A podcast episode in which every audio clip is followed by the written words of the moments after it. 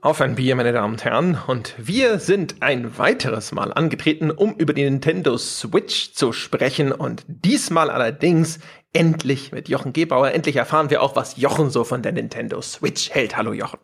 Hallo André. Ja, das erfahren wir jetzt wohl, was Jochen von der Switch hält. Du weißt das ja sogar schon. Wir haben ja bei der, ähm, bei der Ankündigung also bei der zweiten Ankündigung oder bei der Vorstellung sollte ich besser sagen, haben wir ja auch schon ein bisschen im Skype drüber geredet, haben uns dann aber kurz gefasst, weil du warst ja neulich äh, vor ein paar Tagen tatsächlich in München bei dem Vorstellungsevent oder bei einem der Vorstellungsevents von der Switch, konntest selbst Hand anlegen und deswegen haben wir ja gesagt, wir reden jetzt nicht sehr viel weiter, weil dann können wir das sehr authentisch im Podcast tun. Genau. Ja, wir haben gesagt, so, die äh, ziehen die Diskussion jetzt nicht irgendwie vor als Skype-Text-Message oder sowas, sondern wir verlagern sie authentisch in diesen Podcast. Ja, und du sagst es schon, ich war tatsächlich hier in München, äh, ich glaube im Kesselhaus hieß es.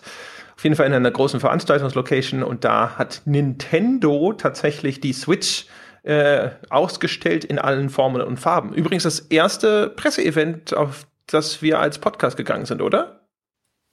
Ich überlege gerade, ja, ja, wenn wir jetzt die Gamescom nicht dazu nehmen letztes ja. Jahr, aber das war ja kein eigentliches Presseevent, sondern das war ja eine Messe. Aber reden wir erstmal ganz kurz über Bier, bevor wir jetzt weiter bei der bei der äh, Switch bleiben oder wieder zur mhm. Switch zurückkommen. Ich habe ja ein Riesenpaket bekommen. Hast du auch ein Riesenpaket bekommen? Nee, aber ich habe eine Nachricht, dass irgendwo ein Paket für mich abgegeben wurde bei einem Nachbarn. Ah, dann ist es das vielleicht, weil ich entnahm dem beilegenden Brief, ein sehr, sehr schöner, ein sehr langer Brief, äh, entnahm ich, ähm, äh, dass es wahrscheinlich an uns beide ging, oder besser gesagt, dass halt auch ein Paket an dich ging, weil da ist teilweise von euch die Rede. Ähm, und das ist von der, und ich hoffe, ich spreche das jetzt nicht falsch aus oder äh, lese das falsch, von der Inken und dem Peter. Also ich nehme an, das heißt Inken. Wenn es nicht Inken heißen sollte, dann äh, tut es mir sehr leid, dann verlese ich mich hier gerade auf dem äh, äh, Brief. Ich kenne der Name, sagt mir tatsächlich nichts, habe ich noch nie gehört. Aber da steht Inken. Äh, auf jeden Fall ein Riesenpaket. Ich dachte schon, um Gottes Willen, da sind verschiedenste Biere drin. Und ähm, der beilegende wunderbare Brief listet sie auch auf und erklärt, warum sie drin sind. Das heißt, den nehme ich dir jetzt gar nicht vorweg. Es sind, wie gesagt, verschiedene Biere. Ich äh, spoiler dich auch nicht, falls das dann, dann tatsächlich das Paket ist, das beim Nachbarn liegt. Wieso lässt du eigentlich Bier beim Nachbarn rumliegen? Weil mal wieder der freundliche Bote, diesmal von Hermes, offensichtlich, obwohl ich ja eigentlich jetzt durch das Homeoffice eigentlich immer da bin, sich gedacht hat, ach, jetzt stehe ich schon da und dann gebe ich es halt denen direkt mit, anstatt jetzt noch bei jemand anderem zu klingeln. Okay, okay.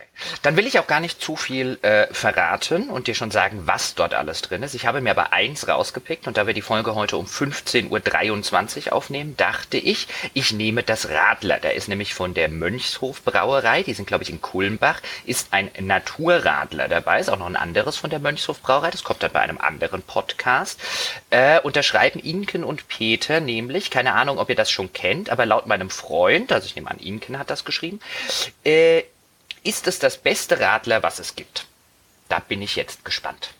Na, da bin ich aber auch gespannt. Ich, ich habe erst, Radler. Ich hab erst kurz überlegt, so Radler ist ja eigentlich eher so ein Sommergetränk, ähm, aber ich will das jetzt ja nicht ein halbes Jahr äh, hier stehen und liegen lassen und deswegen wird das jetzt, es ist glaube ich auch ziemlich ideal, um um 15 Uhr jetzt 24 Mal ein Bier zu trinken. Äh, so viel äh, dazu. An dieser Stelle schon mal vielen, vielen Dank. Da sind noch ein paar fantastische Biere dabei, auf die ich mich echt, echt freue und äh, sehr gespannt bin. Aber man muss ja, das Beste kommt zum Schluss. Deswegen heute das Mönchshof Radler. Vielleicht ist das ja auch das Beste. Was hast du denn?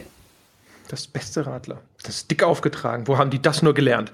Ich äh, ich habe den Hopfensturm vom Schutzheiligen des Auf ein Bier Podcast von äh, dem heiligen Till. Wissen alle, Till hat's gegeben und ich werde es jetzt nehmen zu mir. Hatten wir das nicht schon mal oder war das einfach nur, dass ich das Hopfensturm und den. Nein, das Hopfen hatte ich schon mal, aber es waren ja zwei, die. Ja, ja, äh, aber ich habe, hab, glaube ich, mal beide getrunken. Das kann sein, ja. In einem Podcast, genau. Also mhm. du hast da nur eins getrunken, den Hopfenzauber nehme ich an und jetzt hast du den Sturm. Ja, genau. Also ich hatte den, ich, der hat ja, glaube ich, beide zweimal geschickt. Das heißt, ich habe noch einen Hopfenzauber und ich jetzt trinke ich den zweiten Hopfensturm. Ah, okay. Da wissen wir ja schon, wie es ist. Ich äh, habe in der Zwischenzeit jetzt hier mal das Radler. Warte mal. Ja. Ja, Es ist, oh, äh, nach wie vor hervorragend. Und ist es das beste Radler aller Zeiten? Mhm. Also die Frage kann ich tatsächlich beantworten, wahrscheinlich eher im Sommer, wenn so die äh, das Umfeld und die die Außenumgebung und die Temperatur einfach äh, einen so richtig in Radlerstimmung äh, bringt. Ähm, aber das schmeckt echt ausgezeichnet.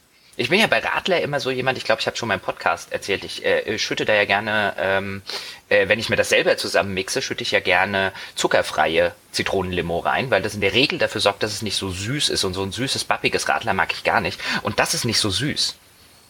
Und äh, mhm. naturtrüb äh, mag ich sowieso. Oh ja, das ist ein sehr leckeres Radler. Hm. Vielen Dank an der Stelle schon mal. Jetzt bin ich noch gespannter auf die anderen Biere, von denen ich tatsächlich kein einziges kenne. Na, hast du der, der Imken gerade durch die Blume gesagt, dass du dir im Sommer noch eins trinken musst? ähm, durch die Blume, ja. Also äh, fühlt euch, Imken und Peter, fühlt euch da bitte nicht in irgendeiner Form äh, unter Druck gesetzt. Ja, aber ich erwarte im Juni ein Päckchen. Nein, Quatsch. Sobald die Temperatur das erste Mal über 23 Grad steigt. Äh, ja, dann brauche ich einen Kasten von dem Radler. Nein, das ist wirklich ein ausgezeichnetes Radler. Mhm, mh. Okay. Ich habe übrigens heimlich gegoogelt und äh, die, äh, äh, die Internet-Expertenseite babyclub.de behauptet zumindest, es gibt einen Namen Imken, also mit IM am Anfang, und das sei ein weiblicher Vorname. Das wird es dann wohl sein. Den, den Imken kenne ich tatsächlich auch von einem, von einem Bekannten von mir, so heißt die Frau. Ähm, aber ich lese hier halt Imken. Und ich wollte es jetzt nicht einfach quasi falsch aussprechen. Das ist ein, also für mich ein N. Aber wie gesagt, wenn ich es falsch ausgesprochen habe, tut es mir sehr, sehr leid. Es war keine Absicht. Vielleicht haben da auch die Eltern einfach ein Formular falsch ausgefüllt. So ein, weißt du, ein M und ein N, das geht schnell. das kann sein, ja. Wie, wie mein, habe ich das mal erzählt, wie mein, mein Uropa, das hat meine Oma immer gerne erzählt, der auf dem Weg zum äh, Standesbeamten damals nach der Geburt meiner Oma äh, äh, hängen geblieben sei in irgendeiner Kneipe, äh, wo ihn dann äh, die restlichen Männer des Dorfes so, oh, du bist ja Vater geworden, hier trink erstmal einen Schnaps und als er dann beim Standesbeamten war, hat er den Namen meiner Oma vergessen den die Mutter ausgewählt, den die Uroma ausgewählt hatte. Und dann hieß sie Erna und die Uroma muss stocksauer gewesen sein, weil sie sollte anders heißen. das ist aber auch peinlich. Geschichte. ja, das war super. Aber oh, das, Gott, warum, da müsste es, sowas müsste ja gefilmt werden. Wie soll sie denn heißen? Äh, Erna? weiß es nicht mehr, aber der wollte anscheinend auch nicht zurück. Ich kannte ja meinen äh, äh, mein, äh, mein Opa äh, und Uropa sowieso nicht. Äh, und mein Opa, also der Mann meiner, meiner Oma, ist ja im, im Zweiten Weltkrieg gefallen. Deswegen äh, kennt man natürlich die Geschichte nur von meiner, von meiner Oma. Aber die Geschichte fand ich immer großartig. Das ist eine gute Geschichte. Das ist echt eine gute Geschichte. Fantastisch. Das muss irgendwann anfangen. Ich müsste jetzt nachgucken, in welchem Jahr genau meine Oma geboren wurde. Äh, muss halt dann Anfang des äh, 20. Jahrhunderts gewesen sein. Und da kann man dann auch nicht nochmal hinterher zurückgehen und sagen, hier, sorry, lustige Geschichte, die soll gar nicht. Ich weiß nicht, das wie gesagt Anfang des 20. Jahrhunderts und dann ähm, im, äh, in Schlesien, also im heutigen, heutigen äh, Polen, ähm, in einem sehr ländlichen Gebiet, die waren Bauern, äh, hatten, einen, hatten einen, einen, einen Bauernhof. Ich glaube, da ist man dann äh, sowieso seltener in die Stadt gefahren und wenn man dort mal war, dann ist man auch nicht einfach erstmal wieder zurück und dann war wahrscheinlich das schon abgeschickt oder so, das weiß ich gar nicht. Müsste man mal recherchieren. Aber naja. kommen wir aber dann habe ich es an der Stelle auch mal erzählt. Kommen wir zum Nintendo Switch. ja. Ich habe mich ja schon, ich habe mich ja gut vorbereitet auf die Episode. Soll keiner sagen, das sei eine Episode, auf die ich nicht vorbereitet gewesen sei. Denn Aha. du warst ja. bei der Switch-Präsentation. Es ist eine neue Nintendo-Konsole, also habe ich mich vorbereitet. Ich habe mir hier zwei Bücher hingelegt, die ich lesen kann, während du über die Switch erzählst. Ja, werden jetzt die Beschwerden äh, von wegen mangelnder Vorbereitung im Sonntagspodcast ja schlagartig aufhören müssen, denke ich. Ja, natürlich. Also wenn du jetzt, wenn du jetzt deinen äh, 53-minütigen äh, Monolog über die äh, Switch beginnst ähm, und zu den Teilen kommst, die ich vielleicht schon kenne, dann äh, habe ich mir den neuen Harlan Korben hingelegt und äh, zur Sicherheit auch Krieg und Frieden. Na also. Ja. Wie fangen wir denn an? Soll ich erzählen, wie es, wie es so gewesen ist, sie äh, live zu erleben? Äh, könntest du theoretisch, wenn du das möchtest. Ja, ich meine, ja. ja, as good a point to start as any. Ähm, ja. ja. also ich war dort. Äh, es gab die Switch dort in verschiedenen Formen und Farben. An der Stelle übrigens danke an Dr. Zoidberg, denn äh, der hat uns diesen, den Zutritt sozusagen verschafft. Der war selber auf dieses Nintendo-Event eingeladen. Wir haben davon ja gar nicht erfahren, weil wir derzeit nicht auf gerade allzu vielen Presseverteilern stehen und hatte dann auch den Nintendo PR Manager angeschrieben, ob wir nicht auch mitkommen können. Und dann kam von denen die E-Mail, die haben gesagt so, na klar, ja, wir lassen jeden rein. Und äh, so kam das dann zustande. Also nochmal vielen Dank an dieser Stelle. Auch danke an Nintendo, dass sie uns überhaupt reingelassen haben. Und ähm, ich habe sie ja schon äh, dann am Abend danach kurz geschrieben. Also ich bin so ein bisschen enthalbt da rausgegangen was jetzt aber nicht daran unbedingt gelegen hat, dass es jetzt alles total schrecklich gewesen ist, sondern einfach wahrscheinlich so ein bisschen die Vorstellung davon, wie das alles ist mit so einem Gerät und wenn man dann mit der Realität konfrontiert wird, das sind immer zwei Paar Schuhe. Das war auch schon bei verschiedenen anderen Gerätschaften äh, so, die dann jetzt deswegen nicht per se schlecht gewesen wären. Ähm, Grund dafür war vielleicht auch, dass ich 20 Minuten Zelda spielen konnte, Zelda Breath of the Wild.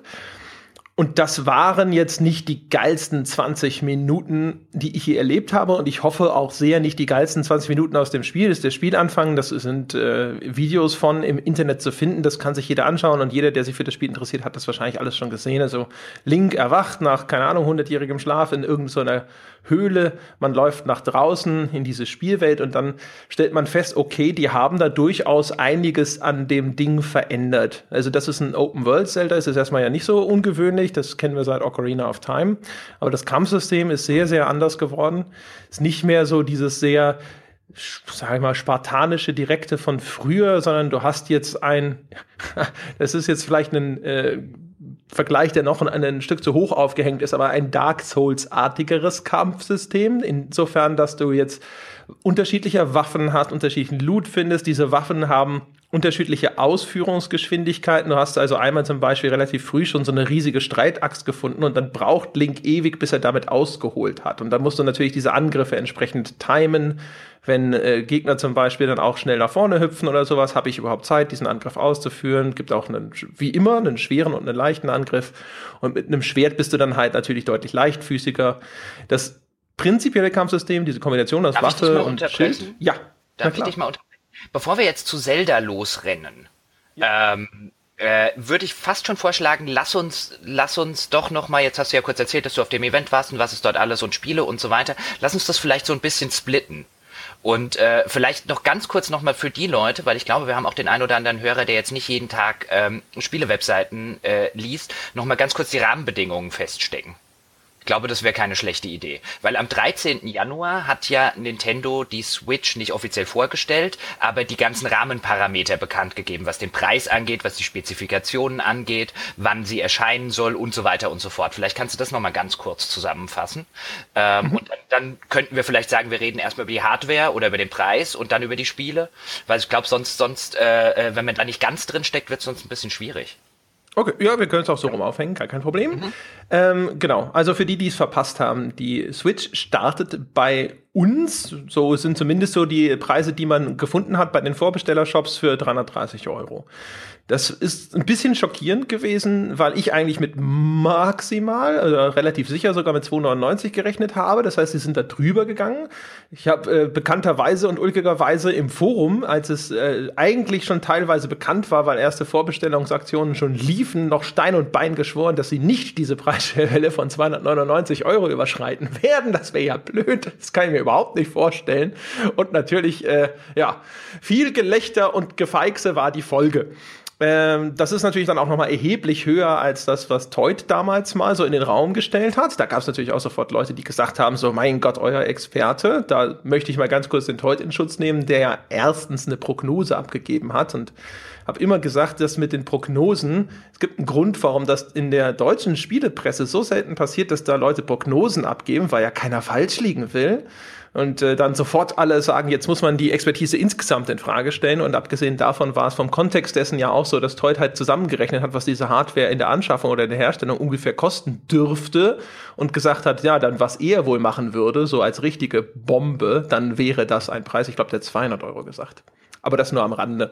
Äh, bekannt ist auch, dass es wahrscheinlich eine Batterielaufzeit haben wird von nur so drei bis fünf Stunden, ist, glaube ich, die offizielle Angabe. Gerade bei, also, sage ich mal, Hardware-hungrigen Spielen, insbesondere sowas wie eben Zelda, da wird das sich wahrscheinlich so in die drei, vielleicht auch eher zweieinhalb Stunden Richtung orientieren. Das ist nicht so viel schlechter als die offiziellen Angaben zum Nintendo 3DS. Nur mal so als Fußnote. Es klingt brutal wenig. Ich find, fand es auch enttäuschend. Ähm, ist aber natürlich so, wenn man, sag ich mal, eine relativ äh, ja, doch eine relativ leistungsstarke Hardware für so ein Mobilgerät hat, dann saugt es natürlich Energie. Äh, das Ding hat bekannterweise eine zentrale Einheit, das ist im Grunde genommen ein Tablet. Äh, da kann man an der Seite diese beiden kleinen Controller-Stücke anstecken, die sogenannten Joy-Cons. Die funktionieren aber auch separat als einzelne Mini-Controller. Damit kann man dann auch zum Beispiel lokalen Multiplayer an dem kleinen Tablet spielen. Also ich könnte das mit zu einem Freund nehmen, das dort auf den Wohnzimmertisch stellen. Dann nimmt jeder eins von diesen Dingern in die Hand, hat damit einen Analogstick und vier Buttons und dann kann man spielen. Die beiden äh, Dinger unterstützen auch jeweils separat Motion Controls. Was neu bekannt gegeben wurde außer dem Preis ist auch dieses HD Rumble Feature. Das ist also ein erweitertes, präziseres Rumble-Feature. Das ist durchaus ganz faszinierend, wenn man es mal ausprobiert hat. Da komme ich dann später zu. Ja, was gibt's sonst noch über die Switch zu erzählen? Und sie ist natürlich, das ist vielleicht so das Zentralste, was man vielleicht als erstes hätte sagen sollen, ist angelegt als eine Hybrid-Konsole. Also sie hat eine Docking-Station, die ist an den Fernseher angeschlossen. Dann kann man sie dort reinstecken und auf dem großen Bildschirm spielen. Man kann sie aber auch jederzeit einfach rausziehen und dann nahtlos auf diesem Mobilgerät weiterspielen. Und wenn man die beiden Joy-Cons links und rechts angesteckt hat, dann entspricht das grob dem Wii U-Controller. Also die Screengröße ist meines Erachtens und Dafürhaltens und auch nach den offiziellen Angaben, die ich gefunden habe, im Grunde genommen identisch mit 6,2 Zoll. So, reicht das ungefähr? Ich glaube, oder? Hast du was zum Release gesagt? Es startet im März. Ah, genau. Startet 17. glaube ich. Äh, äh, dritte. Dritter ist es schon? 3. März. Echt? 3. Ach, März 2017 äh, kommt sie raus und äh, was ja Nintendo in dem Rahmen dieser Vorstellung oder Bekanntgabe auch äh, gesagt hat, ist, äh, dass das neue Zelda, das du vorhin ja schon äh, erwähnt hast und wovon du schon was erzählt hast, dass das als Launch-Titel ebenfalls ab dem äh, 3. März veröffentlicht wird, das äh, Breath of Wild oder Breath of the Wild? Breath of Vermute Wild. mal Breath of the Wild, aber ja. wer weiß. Und äh, genau, ja, das und es gibt wissen. Es gibt noch das äh, One-Two-Switch. Das ist die Minispielsammlung zur Switch. So ein bisschen wie man das bei den letzten Konsolen auch immer dabei hatte, bei äh, Wii Play zum Beispiel. Das wurde ja auch separat veröffentlicht und war im Grunde auch so eine Sammlung aus Minispielen, die die äh, neuartigen Steuerungsfeatures der Wii damals jeweils zentral in den Mittelpunkt verschiedene Minispiele gestellt haben. Und diese One-to-Switch-Sammlung ist jetzt sehr ähnlich, insofern sie halt die verschiedenen Funktionen der Konsole meistens so ein bisschen in den Mittelpunkt von verschiedenen Minispielen rücken. Genau. Das heißt übrigens tatsächlich Breath of the Wild. Also der Atem der Wildnis. Ähm, jetzt vielleicht mal so viel, um die Rahmenbedingungen zu erklären, unter denen du diese Woche dorthin gegangen bist. Das war jetzt ja rund eine Woche, ähm, ja, so sechs Tage nach der nach der ähm, öffentlichen Bekanntgabe äh, äh, dieser ganzen Spezifikationen, über die wir jetzt geredet haben, also über den Preis, über Batterielaufzeit, über Launch, Line-Up an Spielen und so weiter und so fort. Und die erste Reaktion nach dem Livestream, den Nintendo da hatte, war ja, wenn ich mir, wenn ich jetzt so ins Internet geguckt habe, eher eine ernüchternde und eine oh oh oh Nintendo, ob das alles eine gute Idee ist. Natürlich einerseits wegen dem wegen dem Preis, den tatsächlich viele Experten niedriger eingeschätzt hätten und bei dem im Vorfeld viele Experten gesagt hätten, ob jetzt du das warst oder ob das der Told bei uns war. Ähm, es sind ja nur, sind jetzt nur zwei von vielen, die gesagt hätten, da kann Nintendo muss eigentlich bei der Konsole, weil sie auch hardware-technisch, wenn man jetzt von dem von der Mobilität äh, mal absieht, aber von den reinen Spezifikationen nicht auf dem Niveau ist, wie jetzt zum Beispiel so eine PS äh, äh, 4 Pro und so weiter.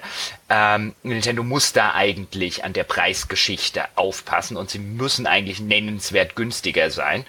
Ähm, als vielleicht die Konkurrenz, um da vielleicht, um da, um da mithalten zu können. Und jetzt ist Nintendo nicht nennenswert günstiger als die Konkurrenz. Jetzt ist die Tatsache, dass sich bei der auf reinen äh, äh, Hardware-Spezifikationen, was jetzt halt einfach die, die, die reine technische Leistungsfähigkeit angeht, habe ich jetzt eine Konsole, wenn wir tatsächlich über 349 zum Beispiel oder 29, was es am Ende in Deutschland auch immer werden, reden, die teurer ist als eine normale PS4 und eine normale Xbox One und weniger kann. Wie gesagt, rausgenommen, dass ich kann auch unterwegs spielen. Gimmick, ob einem das jetzt gefällt oder nicht. Für die, den, den, den stationären Ansatz, langsamere Konsole, weniger Spiele, teurerer Preis. Gute Idee oder nicht? Ja, gut, das mit den weniger Spielen war unvermeidlich für eine Konsole, die neu startet. Ja, aber der aber Preis ändert ja nichts an der Realität. Also über das Spiel ja, können wir nachher noch reden. Aber äh, bevor jetzt, weil, weil der Einwand, sorry, wenn ich dich nochmal unterbreche, der Einwand, äh, dem, der, der, der wird jetzt vielleicht auch in den Köpfen des einen oder anderen Hörers kommen und er ist natürlich auch äh, verständlich. Ähm, eine neue Konsole kann natürlich nicht mit dem Line-Up starten, mit dem eine äh, schon seit zwei Jahren oder drei Jahren existierende Konsole äh, auf dem Markt ist, aber es ist halt trotzdem einfach die Marktrealität. Das ist richtig. Mein Einwand war mehr so, dass das jetzt keine große Überraschung sein sollte. ähm, ja, also, also der Preis, ich hatte ja schon eigentlich einen Preis in der Region fest erwartet. Ne? Also 2,99, da fühlte ich mich sehr sicher. Deswegen bin ich auch ehrlich gesagt ein bisschen überrascht, dass sie da drüber gegangen sind. Äh, man munkelt ja auch, dass das wahrscheinlich auch eher so ein bisschen damit zu tun hat, dass der Yen sehr stark ist, denn die Konsole kostet ja auch 299 Dollar wiederum. Wobei, also so viel günstiger sollte der Umrechnungskurs ja nicht sein. Ne? Egal. Da ist ja vielleicht dann Tax nicht damit, mit dabei. Das wird vielleicht eher die Erklärung sein. Und ähm, also ich hab, war sehr überrascht, dass sie tatsächlich nochmal diese Grenze überschritten haben dass sie, dass sie wirklich so günstig sein würden, so einen Kampfpreis machen, wie Toy das in den Raum gestellt hat, das habe ich nicht erwartet. Erstens, weil sie Nintendo sind. Äh, Nintendo hat auch in seiner mittleren, jüngeren Vergangenheit in den meisten Fällen haben sie sehr viel Umsatz und aber auch hinterher sehr viel Geld mit, den, mit der Hardware gemacht. Der 3DS und die Wii U waren zu Anfang eine seltene Ausnahme seit langer Zeit, wo sie mit der Hardware erstmal nicht richtig viel Geld verdient haben. Und das waren dann auch just die Jahre, in denen Nintendo auf einmal von seinen äh, Gewinnen nicht so gut dastand.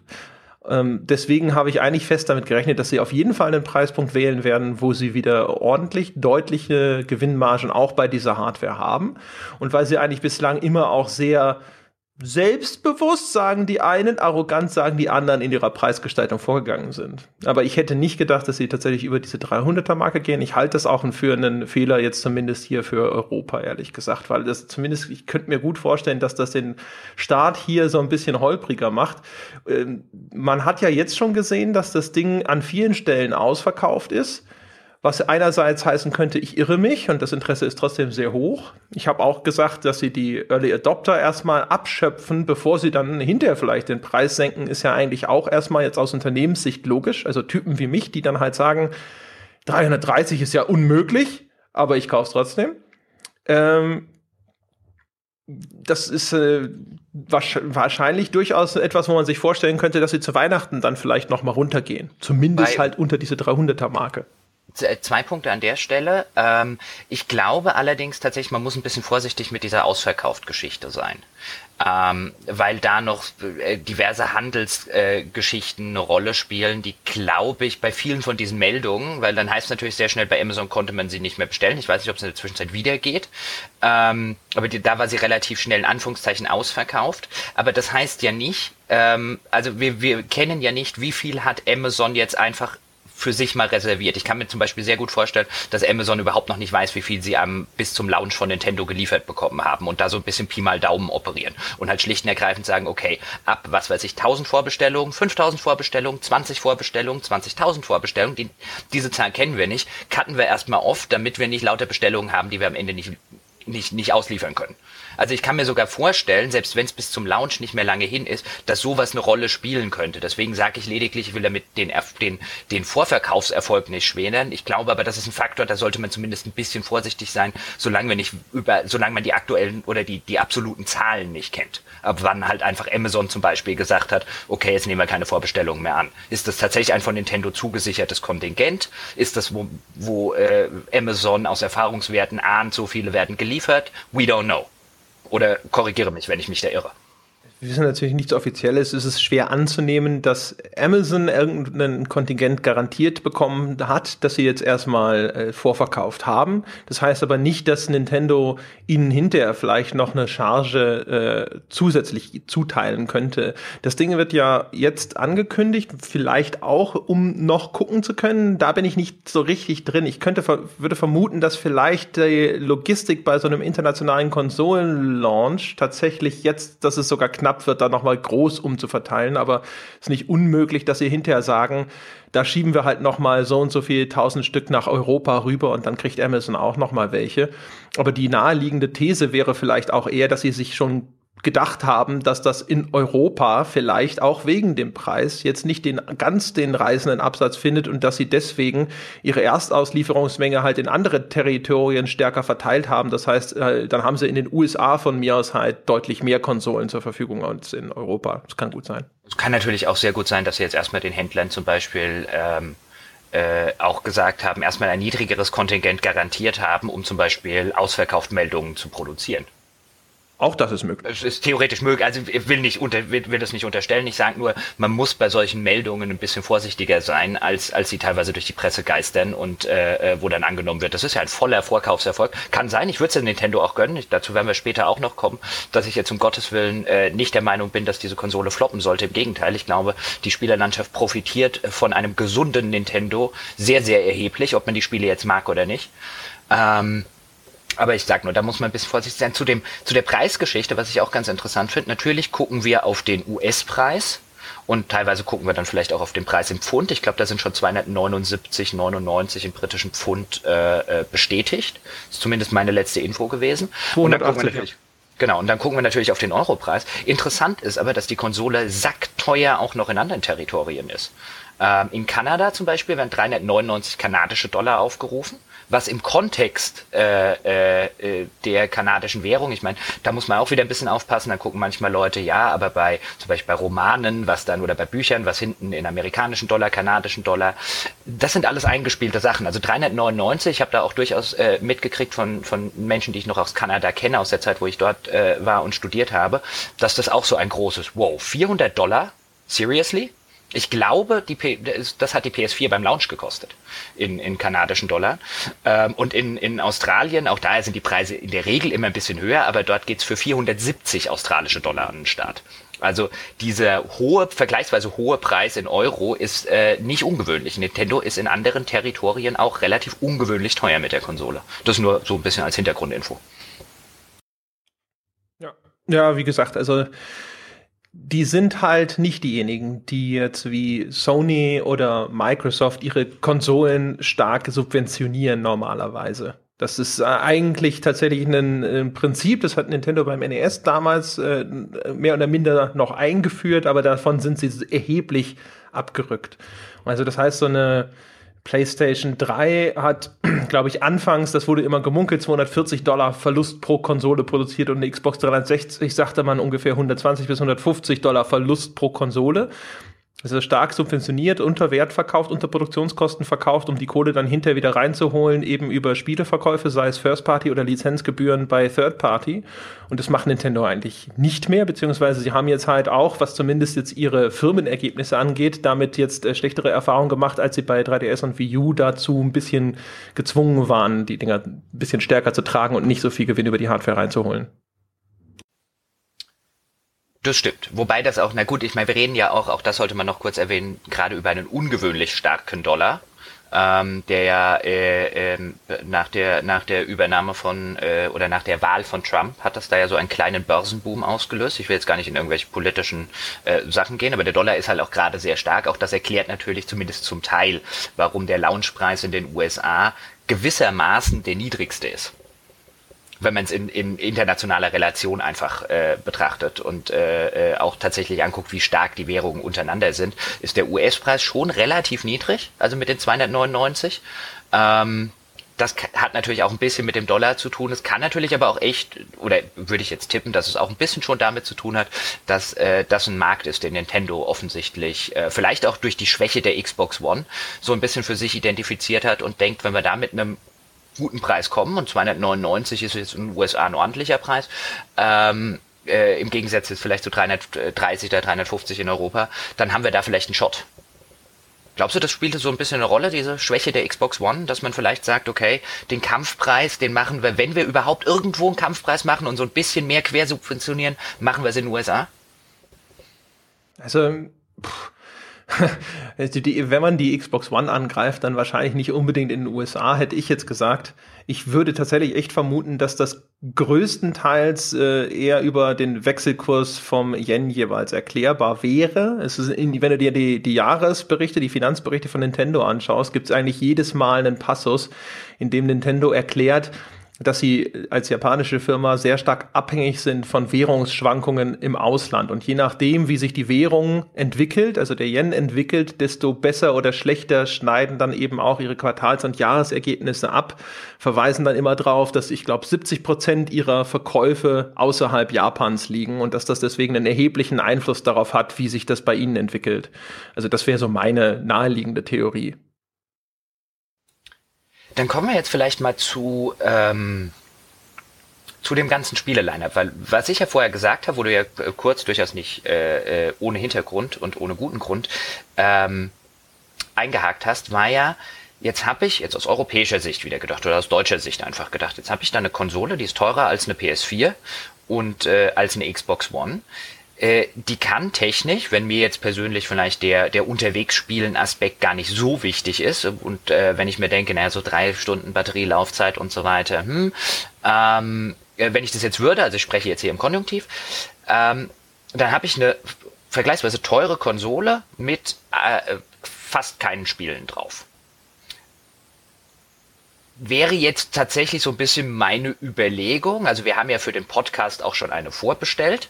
Ähm, aber wenn ich jetzt privat drauf gucken würde, würde ich jetzt denken, okay, wenn wir am Ende sagen, was weiß ich, fast 400 Euro gebe ich aus dafür, dass ich Breath of the Wild spielen kann. Und dann erstmal eine ganze Weile nichts, was mich jetzt großartig interessieren würde. Bis vielleicht im, im, zum Weihnachtsgeschäft oder so mal ein neues Mario rauskommt. Das heißt, fürs nächste halbe Jahr habe ich für 400 Euro eine Konsole plus ein Spiel gekauft und kann ein Spiel drauf spielen. Und ähm, jetzt kam ja schon von vielen, also das Start-Line-Up wurde ja äh, teilweise sehr kritisiert und da hieß es auch, oh, Line-Up problematisch, da gibt's einfach nicht viele Spiele. Auch der Third-Party-Support, ich meine, ähm, zumindest jetzt unter uns Core-Gamern kann man jetzt mit einer Wii, äh, Wii sag ich schon, mit einer Switch-Unterstützung von äh, Skyrim oder so jetzt auch niemanden mehr sonderlich hinterm Ofen vorlocken und ich glaube auch einen, einen FIFA, das wo er EA jetzt gesagt hat, äh, das neue FIFA soll auch für die Switch kommen, wäre jetzt für jemanden, der auch noch einen PC, eine Playstation und so weiter hat, nicht unbedingt ein Grund, das unbedingt auf der Switch spielen zu müssen. Da kann man eigentlich davon ausgehen, dass es da vielleicht ein bisschen optisch zumindest äh, eine abgespecktere Variante geben könnte. Ähm, das heißt also für mich, skizziert sich das so, ich kann dann für 400 Euro Breath of the Wild spielen. Und jetzt habe ich tatsächlich Lust auf Breath of the Wild, es sei denn, du redest mir den nachher noch aus, wenn wir über das Spiel reden. Aber das ist schon echt ein Haufen Geld, wenn ich mir für das gleiche, wenn ich mir für weniger Geld auch noch eine Xbox One hinstellen könnte, auf denen es in der Zwischenzeit mehr Exklusivtitel gibt, die mich vielleicht auch, die mich, äh, die mich auch interessieren könnten. Und jetzt sagen sozusagen die Nintendo-Verteidiger sagen, ja, ja, aber man kann ja das Line-up beim Start einer Konsole, du hast ja vorhin auch gesagt, schlecht mit einem Line-up von etablierten Konsolen, die schon drei oder vier Jahre auf dem Markt sind, vergleichen. Und ja, auf der einen Ebene kann man das nicht, auf der anderen Ebene würde ich jetzt aber argumentieren, das ist die Marktrealität. Diese Diskussion erinnert mich immer so ein bisschen, wir hatten das teilweise mal bei Online-Rollenspielen, wo wo ich oder wo wir auch drüber gesprochen haben, dass wenn jetzt heute ein neues Online-Rollenspiel rauskommt und irgendwie Content für drei Monate bietet, dann stimmt es. Das hatte World of Warcraft bei Release auch nicht mehr. Aber du konkurrierst nicht mit World of Warcraft bei Release, du konkurrierst mit World of Warcraft im Jahr 2017. Und das hat hundertmal mehr Content, um es vielleicht nur ein bisschen überspitzt zu formulieren. Das ist deine Marktrealität. Da kannst du dich selbstverständlich drauf berufen. Bei Release hatten die das auch nicht. Es ändert aber nichts dran, dass nach drei Monaten deine Spieler nichts mehr zu spielen haben und zurück zu World of Warcraft gehen. Und an diese Diskussion fühle ich mich so ein bisschen erinnert. Man kann sie natürlich von Nintendo nicht erwarten, dass sie mit einer neuen Konsole ein Line-up wie eine vier Jahre alte Konsole produzieren. Aber für mich, mir als Spieler ist es in erster Linie mal wurscht. Ich gucke auf die Konsole und ich gucke mir an, was kann ich da drauf spielen. Und ich würde tippen, ich kann auf der Switch dieses Jahr weniger Spiele spielen, also weniger neue Spiele spielen, als auf jeder anderen Konsole, selbst wenn ich die Library oder die äh, äh gar nicht erst berücksichtige. Für die PS4 und für die Xbox One erscheinen dieses Jahr wahrscheinlich was? 50 mal mehr Spiele? Ist das nicht also ein Problem? Erheblich mehr Spiele, so viel steht fest. Ist das, ist das nicht, ist das nicht eigentlich das massive Problem? Ich weiß auch, ich, ich hätte jetzt auch keinen, keinen, bevor jetzt mal fragt, ich hätte jetzt auch keinen besonders, ähm, eine, keine besonders gute Idee, was da äh, Nintendo hätte viel anders oder besser machen können. Ich frage mich halt einfach nur, ob in dieser Marktrealität eine Konsole wie die Switch einfach eine Chance hat. Also zwei, zwei Sachen. Äh, du hast ja erstmal zu dem Line-up von der Switch. Also du hast natürlich recht, dass jetzt zum Start direkt, also an diesem dritten März, äh, da ist jetzt vornehmlich erstmal nur Zelda da. Also ich meine, das sind die Nintendo Launch-Titel, das One-to-Switch und Zelda. Kommt auch Super Bomberman direkt zum Start und Just Dance und so ein Kram. Äh, Super Bomberman ist tatsächlich was, wo ich am Anfang noch gedacht habe, boah, so ein Bomberman mit so äh, einer Konsole, die so ein bisschen auf lokalen Koop und Transportabilität geeicht ist, das könnte eigentlich ganz geil sein. Jetzt war ausgerechnet Super Bomberman ein Spiel, das bei diesem Nintendo-Event, sage ich mal, nicht ganz flüssig lief, was jetzt für ein Bomberman-Spiel ehrlich gesagt ziemlich albern ist und es auch grafisch jetzt nicht so killermäßig aus. Und natürlich kauft sich wahrscheinlich auch heutzutage jetzt keiner mehr eine Konsole, weil dann Bomberman drauf ist, auch wenn es immer noch ein geiles Spielkonzept ist. Aber die sind halt auf jeden Fall da. Es kommen noch im März direkt kommt das Fast Racing Neo RMX. Das ist so eine stark erweiterte Version von dem Spiel, das es schon auf der Wii U gibt. So ein futuristischer Racer, so ein bisschen wie Wipeout. Auf Nintendo liegt dieser F-Zero-Vergleich näher. Ich ehrlich gesagt fand die F-Zero-Spiele sowohl vom Look her immer ein bisschen anders und ich finde sie auch von der Steuerung her ein bisschen anders. Ich finde, der Vergleich mit Wipeout liegt bei dem Fast Racing Neo immer ein bisschen näher. Aber es ist auf jeden Fall auch kein starker Grund, sich jetzt eine Switch zu kaufen, weil es das Spiel eben jetzt auch vielleicht mit weniger Strecken oder so, aber es gibt es schon auf der Wii U. Das Einzige, was im März richtig stark noch ist, also in puncto, was ist ein richtig gutes Spiel, ist das, äh, das heißt, wenn man Snipperclip heißt das, glaube ich. Snipperclips heißt es, genau. Das ist ein allerdings ein Puzzlespiel. Also es ist wirklich ein sehr schönes, charmantes Spiel, können wir später noch mal kurz darüber sprechen, aber auch kein System-Seller, wenn ich ehrlich sein soll. Insofern, äh, das nur noch mal so, um das auszubauen. Ich gebe dir äh, durchaus recht. Ich wollte nur nicht, dass die Leute sagen, so, da gibt's ja noch viel mehr. Und jetzt zu dem, zu dem, diesem Dilemma, dass die Switch natürlich mit einem viel, viel eingeschränkteren Angebot startet, da würde ich sagen, ja, einerseits. Insbesondere hat sich ja auch die Wii, äh, Entschuldigung, die Wii U sage ich schon, die Switch jetzt in so eine Lage manövriert, wenn normalerweise, klassischerweise eine neue Konsole startet, dann ist sie wenn wir das Modell von der PlayStation 4 oder so zugrunde legen, ja immer ein technischer Sprung nach vorne. Das heißt, du hast also Spiele, wo die Leute halt sagen, ja, es gibt nur wenige Spiele, aber das sind eben Spiele in einer Art und Weise, in einer technischen Qualität meistens, die ich so nirgendswo im Konsolenbereich bekomme. Das ist natürlich bei der Switch nicht der Fall, weil sie technisch hinter den derzeit etablierten neuen aktuellen äh, Konsolenplattformen hinterherhinkt. Es steht und fällt demnach erstens wie immer natürlich mit den starken Nintendo-Marken, die du sonst nirgends kriegst.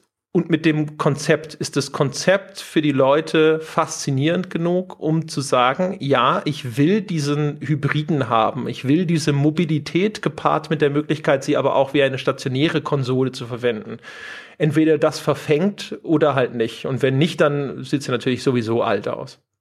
Aber auch dann brauche ich die Spiele. Also auch dann, auch um, um das jetzt mal zu, wenn ich jetzt einfach ähm, wenn ich jetzt gucke und äh, was große Spiele angeht, dann habe ich jetzt das Zelda, dann kommt vielleicht, du hast ja schon mal in, in der Skype-Diskussion anklingen lassen, dass du da noch ein bisschen skeptisch bist, dass Mario dann gegen, gegen Weihnachten und dann hat Nintendo, dann kommt vielleicht noch ein Xenoblades und dann werden jetzt die ein oder andere, zum Beispiel Axel bei uns im Forum, äh, kann jetzt noch 20 andere Titel, auf die er sich unfassbar freut, aber von denen ich bei jedem der Meinung wäre, äh, das interessiert außerhalb von Fankreisen relativ wenig und ist nicht dazu geneigt, Millionen von Konsolen zu verkaufen, über was wir hier jetzt gerade reden.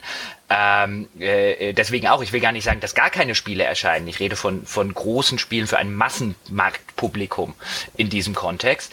Ähm, dann erscheinen dieses Jahr für die Switch vielleicht was zwei oder drei.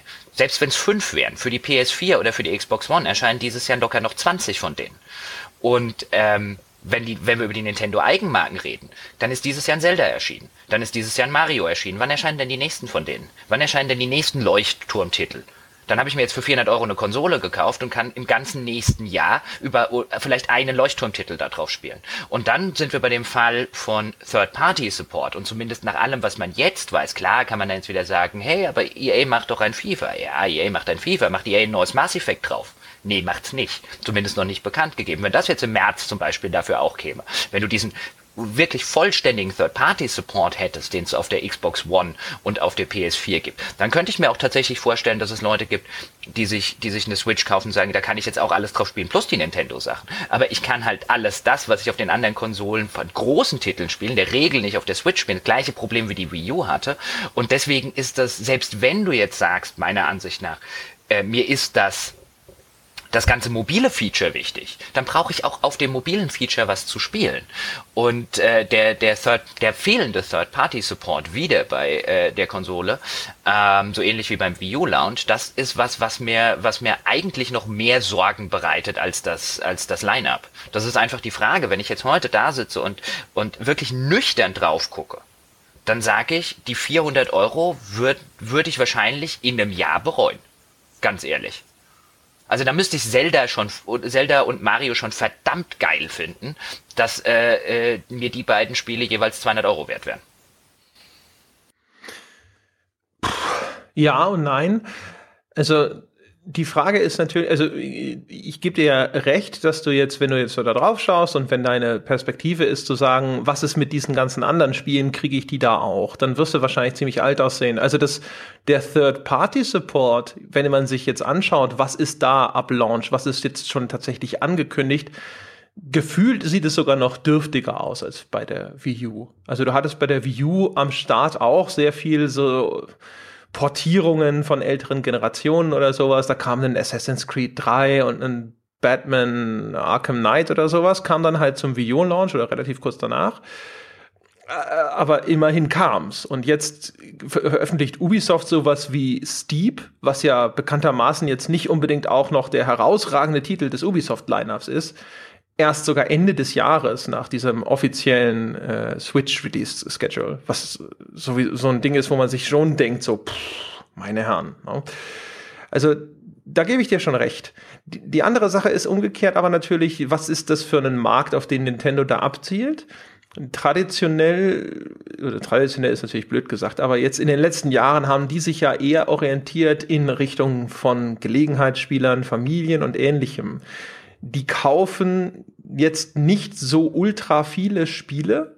Das heißt, wenn du dann halt zwei, drei wirklich starke Titel im Jahr hast, ist das ja vielleicht auch genug. Ist auch bei, im Grunde genommen bei allen Konsolen so. Die Leute, die hinterher den ganz großen Teil der Konsolenkäufer ausmachen, das sind ja dann nicht die Core-Gamer, die das als Early Adopter sehr früh kaufen, sondern die meisten Konsolen äh, werden gekauft relativ spät in ihrem Lebenszyklus. Ich habe das auch schon in der Switch-Folge mit Toyd irgendwann mal erzählt, dass ähm, 40 Prozent der Konsolenverkäufe, also wenn man so diese Lifetime-Sales sieht, dass die alle erst sehr spät in dem Lebenszyklus der Konsolen hinterher erfolgen, wenn die ganzen, wenn die schon die zweite, dritte Preissenkung da ist. Es gibt also sehr viele Leute, die durchaus relativ lange warten, bevor sie sich so ein Gerät dann zulegen und äh, die dann halt zwei, drei Sachen im Jahr darauf spielen. Also wenn jetzt natürlich diese Nintendo-Veröffentlichungen, äh, Splatoon 2 kommt auch noch von Nintendo, als Vergleichsweise ist natürlich kein Titel von ein, dem Rang und Namen eines Marios oder eines Zeldas, aber das ist zumindest auf der Wii U relativ populär gelaufen.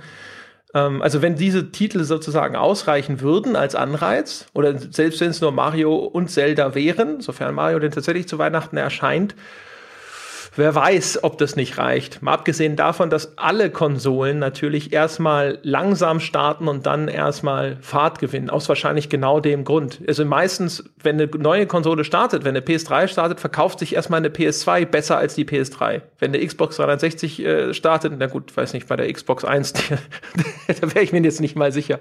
Aber wenn, du, weißt du, das ist, du weißt, was ich meine. Wenn so eine, so eine neue Konsolengeneration startet, dann verkauft sich häufig die alte erstmal noch eine Zeit deutlich besser als die neue.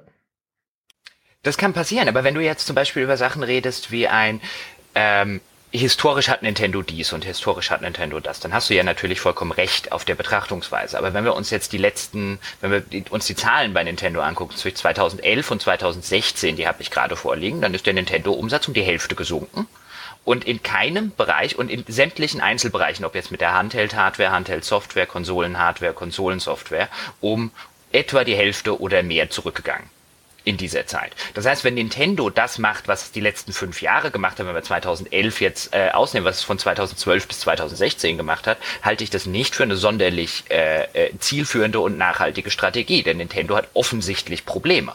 Auch äh, es wird ja immer gesagt, okay, der 3DS und so weiter, klar, der hat super funktioniert. Ich glaube, die haben über 150 Millionen von den von den von den 3DS seit 2000. Äh, nee, der DS hat über 150 Millionen. Der 3DS hat glaube ich über 60 Millionen äh, verkauft. Aber auch dort ist der Umsatz stark, stark rückläufig. Ähm, deswegen äh, glaube ich schon, dass Nintendo so langsam aber sicher in eine Position kommt, wo sie den Schalter echt umlegen müssen. Weil der Schalter in den letzten fünf Jahren zeigt sehr nach unten. Ja, wobei natürlich da vergleichst du dann die Umsätze in diesem unfassbaren Hoch mit der Kombination von Wii und DS mit äh, einem veritablen Flop in Form der Wii U und dem durchaus erfolgreichen 3DS. Und dass sie das replizieren können, diesen Erfolg gleichzeitig sowas wie eine Wii und einen äh, Nintendo DS an den Start zu rollen, äh, ist natürlich eine sehr hochgelegte Messlatte, wenn man da diesen Vergleich so anstellt. Das ist natürlich richtig. Ich meine, ich, äh, äh, wir diskutieren hier ja auch so ein bisschen und ich muss ja dich als Nintendo-Fan, also bevor jetzt jemand draußen denkt, äh, der uns zuhört, boah, der Jochen, der redet ja hier die, äh, äh die arme Switch schon so und so ein bisschen kaputt. Ich spiele natürlich gerade auch ein bisschen die Rolle des Teufelsadvokaten. Wir wollen ja auch beide Seiten der Argumentationsstruktur abbilden. Und es ist, wie ich es vorhin gesagt habe, um Gottes Willen nicht so, dass ich jetzt sagen möchte, ähm, die Wii, äh, äh, die Wii sage ich auch wieder, die, die Switch scheitert jetzt krachend oder so. Ich sehe sie, ich sehe tatsächlich skeptisch. Ich bin mir nicht ganz sicher, äh, äh, wo die ihre erfolgreiche Nische finden will. Ähm, will die jetzt aber nicht totreden, aber ich finde es schon wichtig, dass man beide Seiten der Argumentation einfach auch mal äh, äh, abbildet. Und wenn du dann natürlich sagst, okay, die, die, äh, die und die Statistiken kann man und so weiter nicht heranziehen, ähm, dann ist es, ist es ja gut und wichtig, dass man genau über diese Sachen mal gesprochen hat. Ja, also zumindest jetzt nicht in, äh, das klingt natürlich dramatisch, wenn man dann halt sagt. Ne? Ich habe es ja auch schon gesagt, also das waren die beiden Konsolen außerdem noch, wo sie jetzt anscheinend keine allzu große Marge an der Hardware hatten und dann auch noch dann direkt im Vergleich zu denen diese er vielleicht erfolgreich, ja nicht nur vielleicht, die erfolgreichste Combo aus stationärer und mobiler Konsole, die sie je gleichzeitig am Markt hatten. Das ist natürlich was, wenn man sagt, das ist jetzt meine Erwartung, dass sie da jedes Mal wieder hinkommen oder sowas, dann wird man, glaube ich, sehr, sehr häufig noch enttäuscht werden, auch in Zukunft. Ähm, ich bin auch ansonsten, also du erinnerst dich, es gibt ja diese eine Folge, die wir nie veröffentlicht haben, die wir jetzt so ein bisschen liegen lassen wollten, um sie dann vielleicht später mal so als, als Zeitkapsel zu veröffentlichen, wo wir Prognosen abgegeben haben. Und da war ich tatsächlich sehr zuversichtlich und eine meiner Prognosen bezog sich in positiver Weise auf die Nintendo Switch. Und äh, wenn wir diese Folge heute aufnehmen würden, dann würde ich da wahrscheinlich doch Abstriche machen in der Prognose, die ich damals abgegeben habe. Also ich bin auch sage ich mal, ein bisschen vorsichtiger geworden, äh, was das Gerät angeht. Aber ich bin nach wie vor zumindest zuversichtlich, vielleicht nicht 100% überzeugt, aber doch sehr zuversichtlich, dass dieses Konzept der Switch ist nach wie vor, glaube ich, etwas, das durchaus einen echten Mehrwert bietet. Und ich habe das Gefühl, dass es vielleicht auch etwas ist, wir sind so konditioniert, den Erfolg von Konsolen oder unsere Prognosen über den Erfolg von Konsolen daran festzumachen, welche Leistungsdaten sie haben, oder welche großen EA oder sonst was Franchises darauf erscheinen. Und bei Switch ist halt sozusagen dieser, der Pitch ist ein ganz anderer. Dieses, du kannst halt an dem Fernseher spielen und das konnte man ja ausprobieren auf dem Event. Du kannst die dann wirklich aus dieser Docking Station rausnehmen und dann schaltet es halt in dem Falle direkt um und du spielst auf diesem Handheld weiter. Und ich glaube, die Idee dass man das dann mitnimmt in den Bus ist sogar verkehrt, sondern das habe ich glaube ich auch schon mal, ich weiß gar nicht, ob wir darüber gesprochen haben, aber oder ich das mit Treut diskutiert habe. Die Idee ist halt eher glaube ich sogar die Mobilität innerhalb der eigenen vier Wände. Jemand anders will an den Fernseher, du nimmst das Ding da raus und spielst auf dem Sofa weiter. Das, hat doch, das hat doch, um jetzt wieder Teufelsadvokat reinzuschmeißen, das hat doch bei der Wii U schon keinen interessiert, das Feature. Das stimmt nicht. Also erstens äh, hat es mich sehr wohl interessiert. Gedacht, ja. Aber und äh, zum Zweiten war es bei der Wii U halt einfach schlecht umgesetzt. Ne? Du konntest diesen, die, du kannst diesen Wii U-Controller kaum ein Zimmer weiter mitnehmen und schon bricht die Verbindung ab. Also die Ausführung ist einfach schlecht in der, im Falle der Wii U. Und äh, das würde ich deswegen nicht äh, unbedingt sofort ad acta legen, das Konzept. Ich glaube, das Konzept ist nach wie vor gut und wertvoll und ich glaube, die, die Switch ist tatsächlich eine Perfektionierung der Wii U, ulkigerweise. Man hat ja am Anfang eher so ein bisschen gesagt, so, ah, das ist so vielleicht ein ganz, das ist ja nochmal ein neuer Ansatz oder sowas. Und ehrlich gesagt, sie ist eher eine ziemliche Evolution der Wii U, was sogar ein bisschen äh, ablesbar daran ist, dass diese, diese Bildschirmgröße quasi identisch ist. Also die Switch ist im Grunde genommen halt die Hardware wirklich in den Wii U-Controller verlagert, was sie natürlich vielleicht auch von Anfang an hätten so denken sollen. Aber was halt damals dann mit Nintendo-Preisen wahrscheinlich dann 800 Euro gekostet hätte. Und deswegen haben sie nochmal dieses, dieses seltsame, diese Zwischenlösung gewählt. Aber ich habe also immer noch ja, Zutrauen, dass das eine gute Idee ist. Ich, ich, ich muss ja auch sagen, gerade gerade für so einen Familienhaushalt zum Beispiel. Ich mag das, äh, persönlich mag das Konzept auch. Wie gesagt, insbesondere in so Familienhaushalten. Ich glaube jetzt der, der, äh, ich weiß jetzt nicht, der klassische Student oder im klassischen Pärchenfalle, ähm, hast du wahrscheinlich weniger das Problem, dass irgendwie der Fernseher belagert wird. Aber wenn du natürlich, wenn du hier zwei, zwei Kids rumrennen hast und die wollen dann abends äh, äh, ihr Nintendo-Spiel spielen, aber äh, Mama und Papa wollen Dschungelcamp gucken oder so, dann ist es natürlich eine einfache Option, um äh, auch viel Konfliktpotenzial zu vermeiden. In dem Umfeld, in dem Umfeld sehe ich das auch. Ich bin mir nur immer noch nicht sicher äh, oder bei weitem nicht sicher, ob das in irgendeiner Form für eine als als System Seller Feature reicht. Insbesondere, weil ich komplett bei dir bin. Ich glaube, dass äh, du kannst es mit in den Bus oder in die U-Bahn oder das sonst was nehmen. Ich glaube, das spielt äh, äh spielt keine keine gestiegene Rolle mehr heutzutage. Ich, ich glaube übrigens auch, auch da kommt ja immer wieder die Diskussion auf. Nintendo hat eine so prall gefüllte Kriegskasse, die können sich noch drei Flops leisten leisten. Das halte ich für eine sehr, sehr gefährliche Ansicht. Äh, das hat man über sehr, sehr viele Unternehmen gesagt, die dann innerhalb von fünf Jahren den Bach runtergegangen sind. Auch das will ich nicht beschreien. Ähm, aber börsenunter äh, börsennotierte Unternehmen äh, in der Hinsicht, gerade in der heutigen Zeit, in der so viel mit, wie man so schön sagt, disruptiven Technologien und disruptiven Strategien und Konzepten gearbeitet wird, ähm, gehen schneller den Bach runter, als man denkt. Aktuelles Beispiel wäre zum Beispiel Yahoo. Äh, deswegen halte ich die, diese ganze Argumentation, ja, die können noch fünf Jahre vor sich oder zehn Jahre vor sich hinwerkeln, die haben genug Geld. Das ist, glaube ich, eine sehr naive Überzeugung. Und in dem, in dem Falle denke ich, Nintendo wird ein Problem haben, auch da will ich sie nicht abschreiben, aber mit der nächsten Generation von Handhelds. Äh, ich glaube tatsächlich, dass sich noch eine Generation von Handhelds gerade in, in, in Konkurrenz zu den Telefonen schwer tun wird. Jetzt wird der ein oder andere Core-Gamer sagen, ja, aber Telefone sind ja noch lange nicht auf dem Niveau, dass du dort halt ein, ein Spiel wie auf einem 3DS, ja, aber mit den Core-Gamern verdienen die mit ihrem 3DS kein Geld. Die Frage ist, oder nicht genug Geld äh, äh, und nicht den, den Löwenanteil ihres Geldes. Die Frage, auch für sowas wie einen 3DS oder für eine Switch mit in die U-Bahn nehmen, äh, sind andere Leute als die Core-Gamer.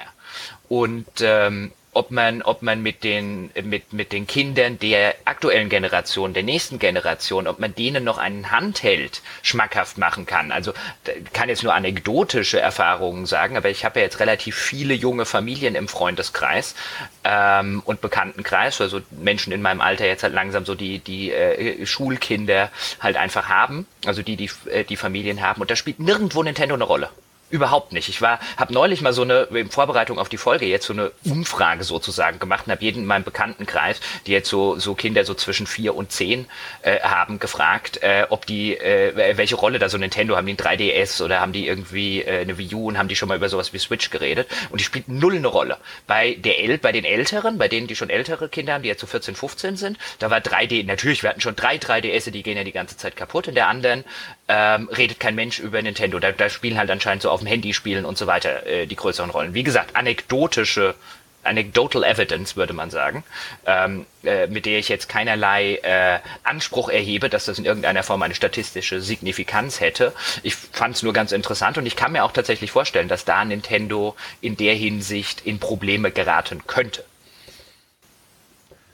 Ja, also auch da, äh, ich stimme dir völlig zu. Also Nintendo hat nach wie vor erstaunliche Reserven, also alleine 5 Milliarden Dollar Cash-Reserve und dann nochmals in Securities so, also Securities sind Wertpapiere, sind so 3, 4 Milliarden. Das heißt, natürlich könnten, können sie auch einen Komplettausfall der Switch verkraften. Aber das bedeutet nicht, dass das keine Konsequenzen hat. Das ist ja das, worauf du hinaus willst. Und das hatte ich, glaube ich, auch im Forum schon mal argumentiert.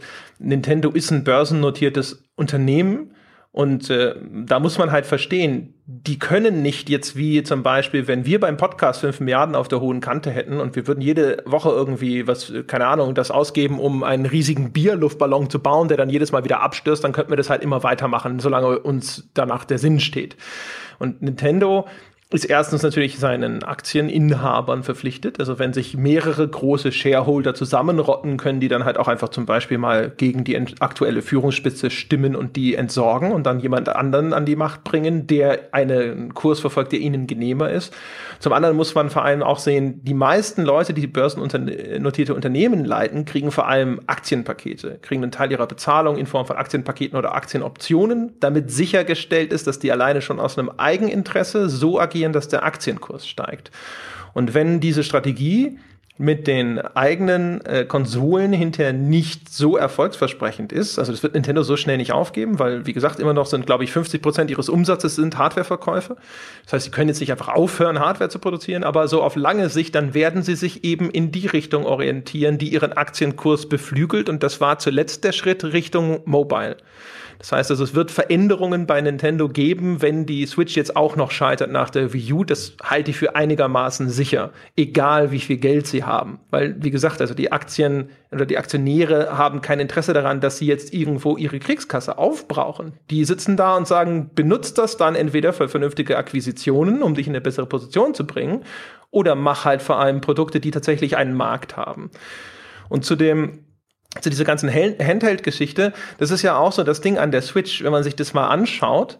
Das ist einerseits auch aus Spielersicht gut. Ähm, die haben, die konsolidieren damit ja im Grunde genommen all ihre Konzepte in eine einzige Konsole. Das ist die Verschmelzung im Grunde von dem, was sie mit der Wii in dem stationären Markt gemacht haben, also mit der Wii U noch mehr, weil die der Switch ja noch stärker ähnelt. Nur, dass jetzt diese loslösbaren Controller, sogar diese originäre Switch Motion Control Erfahrung bieten. Die kann man da einfach loslösen und dann ist es so ein bisschen fast wie so eine Remote zu haben. Und sie integriert aber auch das äh, ganze Mobile-Segment, weil die Konsole ja auch mobil nutzbar ist. Du kannst sie mitnehmen. Sie hat auch die klassischen Cartridges und so. Das ist auch was, was Nintendo von langer Hand vorbereitet hat. Die haben, glaube ich, schon 2012, 13 sowas. Da müsste ich jetzt nachschauen ähm, haben die ja angefangen, ihre Entwicklungsteams in der Hinsicht zusammenzulegen. Und ich vermute auch schon äh, vorausschauend auf die Richtung, in die sie sich da entwickeln wollen.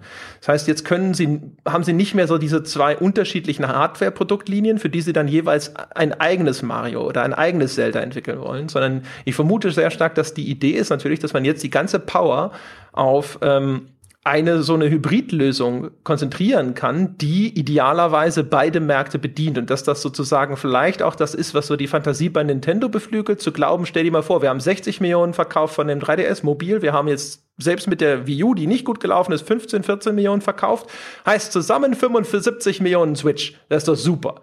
Also so in dieser Art oder sowas könnte ich mir durchaus vorstellen, dass die, nicht mit den konkreten Zahlen, aber dass die, dass die Idee dahinter funktioniert für Nintendo wie gut das tatsächlich dann am Ende aufgeht, ist eine ganz andere Frage.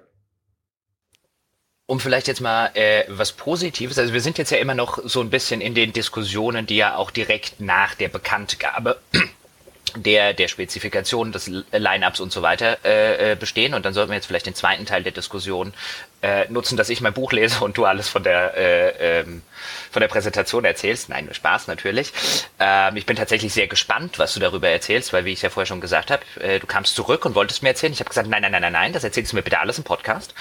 Ähm, deswegen sehr gespannt, aber vielleicht noch mal so als als Zwischenschritt. Ich habe es vorhin ja schon ein bisschen angedeutet. Warum ist Nintendo wichtig für die für die Spieleindustrie, für die Branche, für das ganze Medium. Weil so skeptisch, wie ich wirklich bei der Switch bin, und ich würde jetzt hier sagen, äh, mich so weit aus dem Fenster legen, ich glaube, die Switch wird floppen. Ich würde mich freuen, wenn nicht. Ich glaube allerdings, teilweise aus den, aus den, aus den genannten Gründen, dass sie ein sehr, sehr schwieriges Marktumfeld hat. Und äh, äh, natürlich sehen das der ein oder andere Nintendo-Fan diametral anders. Und das ist natürlich auch legitim, wenn man Fan ist. Ähm, insbesondere dann. Ich glaube aber echt, es, es, es wird schwer. Ähm, und ich würde dazu tendieren, eher zu sagen, es geht schief im Sinne von einem, äh, ich glaube nicht auf einem Wii U-Niveau, aber ich glaube, sie kommen auch äh, nicht an ein, an ein, also schon längst nicht an ein Wii. Äh, Ding dran. Aber die Frage, auf die ich hinaus will, ist, warum würde es mich freuen, wenn ich mich irre? Also warum ist Nintendo wichtig für die Branche, das Medium und äh, Co. Ähm, deine Meinung? Warum sollte eigentlich jeder Spieler, es sei denn, du würdest mir jetzt widersprechen und sagen, na nein, Nintendo kann wegen mir im Bach runtergehen, was ich jetzt nicht glaube. Ja, natürlich nicht. Ähm, aber warum, deiner Meinung nach, sollte jeder Spieler, ob er sich jetzt eine Switch kauft, ob er der Meinung ist, äh, die geht gut oder die geht in die Hose, warum sollte jeder hoffen, dass es nicht in die Hose geht? Ah, da habe ich schon auf der, in der Todd-Folge lange, lange drüber monologisiert, deswegen mache ich es kurz. Also äh, die Switch ist das beste Beispiel. Nintendo sind ja die einzigen, wo ich vor einem Konsolenlaunch da sitze und mir, mich nicht nur fragen muss, wie die technische Spezifikation denn vielleicht genau aussieht, um noch eine Überraschung zu haben. Also Nintendo zeitlebens ist einer der zentralen Innovationsmotoren in der Spielebranche. In der letzten Zeit leider hauptsächlich nur noch im Hardware-Segment, früher auch bei den äh, Spielen selber, wo sie ja jetzt doch wirklich sehr stark dazu übergegangen sind, eigene Marken durchaus teilweise signifikant weiterzuentwickeln, aber trotzdem einfach ihre Franchises durchzureiten. Aber alleine deswegen, alleine nur, weil Nintendo sowas wie eine Wii U oder eine Switch ausprobiert, und auch die Art und also die Art von Spiel, die Nintendo teilweise bedient. Wer macht denn noch AAA Jump'n'Runs außer Nintendo? Wüsste niemanden. Also alleine deswegen ist Nintendo für mich immer noch einer von den Herstellern, die mich am meisten interessieren und äh, von denen ich nur hoffen kann, dass sie auch auf, vor allem auch weitermachen, so wie das klassische Nintendo. Also ein Nintendo, das jetzt einen starken Schwenk Richtung Mobile vollführt zum Beispiel, das wäre für mich nicht so weit hinter einem Nintendo, das pleite geht.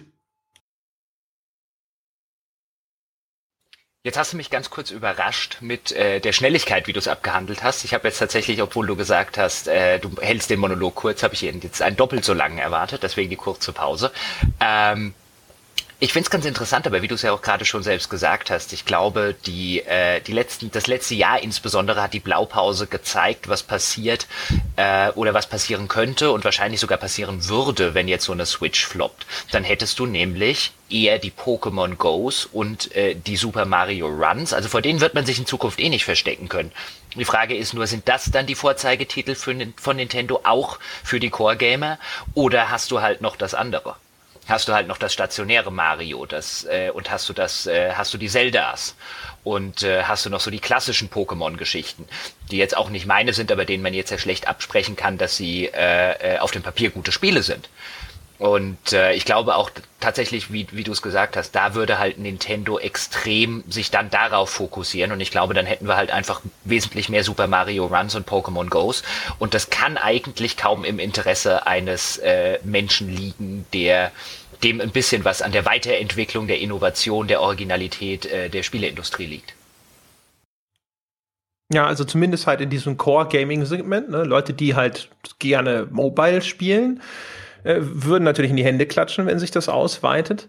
Man muss natürlich auch immer abwarten. Also Nintendos Aktie ist natürlich erstmal vor allem nach oben gesprungen, weil sie überhaupt diesen Schritt in den Mobile-Markt gemacht haben, was ihre Aktionäre seit Jahren gefordert haben. Und weil sich natürlich jetzt alle vorgestellt haben, mein Gott, wie viel Geld werden sie damit machen?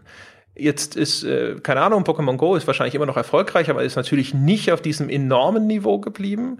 Super Mario Run hat ihnen sicherlich auch viele Millionen an Geld gebracht, aber das ist ein, die, die Werte, die sie da erzielen, sind jetzt nicht sowas, wo man jetzt sagt, das ist ja wie ein Clash of Clans oder ähnliches.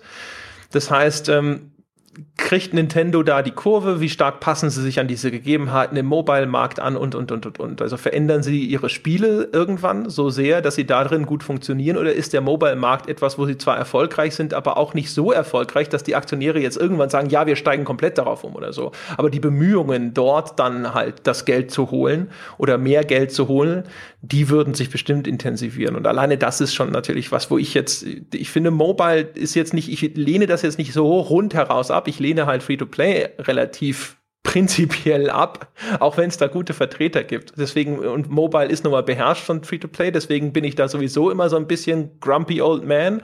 Aber Mobile ist halt auch eine Plattform, die aktuell zumindest noch keine vernünftige Steuerung hat. Also ja, es gibt natürlich auch Controller, die man mit so einem Android-Handy koppeln kann und so, und dann funktioniert das genauso gut, aber es ist halt nicht etabliert und man spielt normalerweise sowas eben mit diesen Touchscreens und eine Touchscreen-Steuerung, außer bei einem begrenzten Bereich von Genres, äh, empfinde ich halt immer als ungenügend. Ich möchte nach wie vor meine Buttons und meine Analogsticks haben und deswegen, äh, deswegen ist das für mich so ein Graus. Vielleicht ist Mobile in, keine Ahnung, fünf Jahren, zehn Jahren eh an einem Punkt, wo ich dann sage, ja, okay, jetzt ist es im Grunde genommen auch wie eine Switch. Ich kann mein Handy auch direkt auf den Fernseher projizieren. Es gibt vernünftige Peripherie dafür, die ist auch verbreitet genug, dass sie unterstützt wird und dann, dann ist es wurscht am Ende. Ist, ist eigentlich jetzt ein, ein, ein, Gedanke mal ganz kurz am Rande, bevor wir dann tatsächlich zu deinen, zu deinen äh, persönlichen Eindrücken kommen. Hast du auch bei gerade bei Nintendo so ein bisschen den Eindruck, dass auch ähm, zumindest teilweise immer versucht wird, ähm, eben aus den genannten Gründen, ähm, ich will jetzt nicht sagen, die Konsole nach oder die oder Nintendo generell nach vorne zu schreiben oder so, aber ich habe bei Nintendo immer das Gefühl, dass dort nicht nur auf der wirklichen Fanseite, also auf der Konsumentenseite, ein großes Interesse daran besteht, sich so ein bisschen mit wir müssen Nintendo pushen. Hast du den Eindruck auch manchmal? Ich glaube, es, also, ja, aber ich würde sagen, ich, ich glaube nicht, dass das daran liegt, dass oder dass das schwerpunktmäßig daran liegt, dass man äh, diese Stellung von Nintendo als Innovator oder so dermaßen schätzt und sie deswegen nach vorne schreibt. Ich würde eher glauben wollen, dass ganz viele Leute, die jetzt in dem Bereich arbeiten, also zumindest auch gerade in den leitenden Positionen bei der Spielepresse, sind halt Typen wie ich, die mit Nintendo groß geworden sind. Ich glaube, Nintendo ist halt noch eine, eine Marke, das sieht man immer wieder, finde ich auch, oder sowas. Das ist halt was, da hast du so wohlige Erinnerungen dran, wenn du damals mit so einem NES groß geworden bist. Also Nintendo hat da halt einfach einen anderen Stellenwert und das wird sich dann natürlich auch auswachsen und irgendwann ist dann die Generation, die halt so mit PlayStation groß geworden ist oder so, auch an den Entscheidungspositionen, so auf der Redakteur, Redakteursebene, bei den jungen Leuten ist das, glaube ich, schon so. Und ähm, ja, und dann wird sich das vielleicht umkehren und dann werden die Leute vielleicht irgendwann mal, wenn Sony irgendwie in Not ist, äh, ganz, ganz wohlig äh, äh, an sich an ihre Playstation-Zeiten erinnern und dann sagen so, ja, aber Sony war ja schon immer und keine Ahnung was. Das wäre so mein, mein Gefühl in die Richtung. Aber es stimmt schon, dass Nintendo durchaus ein gewisses Wohlwollen erfährt, was eigentlich ein bisschen ulkig ist, weil ich habe ja schon mal erzählt, seit den Wii-Zeiten also das ist zumindest meine Erfahrung, hat Nintendo so auf die Spielefachpresse eigentlich geschissen. Es war ihnen so egal. Also wir im weitesten Sinne, wir, die, die, die Redakteure, die sich so an Core-Gamer richten und so, das war denen so wurscht. Das war halt nur noch so, die Artikel in der GQ oder in der FAZ oder sowas, das wollten sie haben. Das stimmt natürlich. Also äh, wahrscheinlich kam ja auch der, der Gedanke nur, weil ich neulich mal äh, äh wieder mit dem Stefan Köhler so ein bisschen äh, geskypt habe ähm, äh, und wir so ein bisschen so über, über so Journalismus im Allgemeinen geredet haben und dann kamen wir auf das, das alte berühmte Zitat von dem ehemaligen Tagesschau-Sprecher, der ja berühmtermaßen mal gesagt hat, der, als Journalist darf man sich mit keiner Sache gemein machen, auch mit keiner guten, weil nur so behält man die, äh, behält man so seine Glaubwürdigkeit. Und da musste ich tatsächlich, ich musste jetzt dran denken, ich musste da so ein bisschen an Nintendo denken, weil, weil, weil man ja auch selbst als, als Journalist so manchmal da sitzt und äh, weil wir es ja gerade davon hatten, äh, da sitzt und halt und halt denkt, es wäre echt gut, wenn das und das gut geht. Das wäre gut für uns alle, das wäre gut für die Branche. Ähm, und da immer so diese Schwierigkeit ist, bloß weil ich das eine gute Sache finde, darf ich mich meiner Ansicht nach, also ich bin da äh, komplett auf äh, äh, der Seite des, des Zitates, trotzdem nicht damit gemein machen, aber das ist halt schwierig. Ja, wir hatten das ja auch so ein bisschen schon in dieser Ubisoft-Folge, ne, wo wir ja auch äh, über Ubisoft so in einem anderen Kontext, jetzt mehr auf Software bezogen, aber wo wir über Ubisoft gesprochen haben, die halt auch bestimmte Sachen machen, die sie im Vergleich zu manchen anderen AAA-Publisher noch auszeichnet. Und was ihnen auch so eine, zumindest also nicht in dem Umfang wie Nintendo, aber eine gewisse Sonderstellung verliehen hat, wo wir auch gesagt haben, eigentlich wäre es schade, wenn sie nicht unabhängig blieben. Das ist richtig. Und dann hatten wir, glaube ich, ich glaube, da hat dann der, der Fabian Siegesmund so in der, in der Folge, als er da war, so ein bisschen, der hat ja über dieses Ubisoft, We Are Ubisoft Video, wo viele Journalisten aufgetreten sind, äh, äh, äh, geredet in diesem Kontext, äh, und äh, wo er ja auch gesagt hat, aber sich damit gemein zu machen, ist halt wieder eine andere Sache. Ähm, und das ist tatsächlich so ein bisschen, bisschen das Schwierige, was da, glaube ich, auch noch so eine, so eine Rolle spielt in diesem, in diesem Wohlwollen Nintendo gegenüber. Ähm, und wo man ja offensichtlich auch anderer Meinung sein kann, als ich das jetzt, äh, als ich das jetzt gerade bin, ähm, was da die Aufgabe des Journalismus angeht. Aber da wollen wir gar nicht länger drüber reden. Hat mich nur mal interessiert, wie du das, wie du das siehst, mir gerade durch den Kopf geschossen. Ähm, Jetzt warst du ja, du da hast gesagt, wir uns ja einig. Da habe ich mich ja auch auf Facebook damals mit den Kollegen gestritten, weil ich gesagt habe, dass ich glaube, das geziemt sich nicht, in so einem Werbeclip für Ubisoft aufzutreten, mit aller Sympathie für Ubisoft. Genau, genau, bei aller, bei aller Sympathie für die, für die, für die Situation, der auch die Mitarbeiter damals gesteckt haben und dass die nicht übernommen werden wollen, kann ich alles voll und ganz verstehen. Aber ähm, aber das vertiefen wir jetzt an der Stelle nicht. Ähm, du hast jetzt gesagt, du warst im Kesselhaus, hast, du's, hast du, hast du, glaube ich, äh, gesagt, bei so einem Event. Jetzt erzähl doch mal auch für die Leute, weil du ja vorher auch erwähnt hast, das war jetzt der erste Event, wo wir als Podcast waren. Wie läuft so ein Event ab? Wenn ich jetzt noch nie auf einem solchen Event war, wie muss ich mir das vorstellen? Wie exklusiv ist das? In dem Fall äh, gar nicht exklusiv großartig, weil ähm, also meines Wissens haben sie auch äh, für normale Menschen sozusagen haben sie äh, Eintrittskarten verlost. Das heißt, da mischten sich dann halt YouTuber, äh, normale klassische Zeitungsjournalisten, äh, so Fachjournalisten wie, wie wir und halt einfach auch ganz normale, unbeteiligte, interessierte Nintendo-Menschen äh, bunt zusammen. Das war auch deswegen ein sehr lang angelegtes und auch sehr gut ausgestattetes Event. Normalerweise, wenn es ein reines Presseevent in Deutschland ist, dann hast du da halt vielleicht fünf Konsolen, auf denen dann jeweils ein Titel läuft. Und das waren jetzt halt zwei Hallen, die halt ausgestattet waren mit wirklich ganz vielen Titeln. Zelda waren Aufbau, wie man den vielleicht auch auf einer Gamescom sehen würde, zumindest so, wenn es so ein so Pressebereich geht. Also mit, ich schätze mal, fast 20 Stationen, wo man das Spiel anspielen konnte äh, und ganz viele, ganz viele Stationen, wo du die anderen Titel anspielen konntest. Also das war wirklich wie so eine Mini-Nintendo-Messe und vom Ablauf her sehr simpel im Grunde genommen. Ne? Also ich hatte dann in dem Falle kam halt die E-Mail von Nintendo, da habe ich gesagt so, ja, alles klar, ich würde gerne kommen. Und dann marschierst du da hin und dann gehst du da an einen, einen Rezeptionstisch und dann gucken die, ob du auf der Liste stehst und dann kriegst du da deinen Badge und deinen Aufkleber und dann darfst du da rein. Und das war's. Und dann kannst du halt da rumlaufen und dir das anschauen. Jetzt muss ich noch eine Sache ganz kurz äh, erwähnen, ähm, weil die gerade so schön reinpasst und weil sie mir jetzt auch wieder eingefallen ist, weil du so Messe gesagt hast und Wohlwollen gegenüber Nintendo. Wir waren ja, als wir damals auf der Gamescom waren, hat ja, da gibt es ja die Gamescom Awards, die immer wieder, äh, die jedes Jahr verliehen werden. Und ich glaube, das beste Spiel der Messe war äh, eben das neue Zelda hat den, den Award gewonnen. Und dann habe ich mich ja im Anschluss, äh, einfach nur weil es mich interessiert hat, war noch nicht mal mit großem Hintergedanken, weil wir überlegt haben, ob wir mal so eine Folge über Spielepreise machen, die dort verliehen werden. Deutscher Entwicklerpreis, Deutscher Computerspielpreis und eben auch so Gamescom Awards, E3 Awards, was es da nicht alles gibt. Und habe mich über das Reglement schlau gemacht. Und dann stand im Reglement des Gamescom-Preises steht, dass nur die Spiele gewinnen können in diesen Kategorien, bestes PS4-Spiel, bestes Spiel der Show und so weiter und so fort, äh, die im Publikumsbereich fürs Publikum Publikum spielbar sind. Das war aber, zumindest nach meiner Interpretation, das neue äh, Zelda nicht mal ansatzweise. Da kamen sogar wir als Journalisten nicht rein sondern das, äh, das, das war ein komplett restriktiver Zugang. Und dann habe ich den Veranstaltern der äh, äh, des Gamescom Awards äh, äh, so eine Anfrage geschickt und dort kam halt als, äh, als, als Antwort zurück, ja, aber weil Nintendo im Vorfeld ein paar Karten für fürs Publikum verlost hat, sei das ja auch für die Öffentlichkeit spielbar gewesen. Und dann saß ich so davor und musste so ein bisschen in mich reingrinsen und habe mir gedacht, auch da wieder Wohlwollen Nintendo gegenüber. Weil äh, 20 äh, oder auch 50 Leute oder selbst 100 Leute, die im Vorfeld eine Verlosung gewinnen, sind nicht für die Öffentlichkeit spielbar. Zumindest nicht so, wie ich das Wort Öffentlichkeit verstehe. Ja, ja, ja, ja, lächerlich.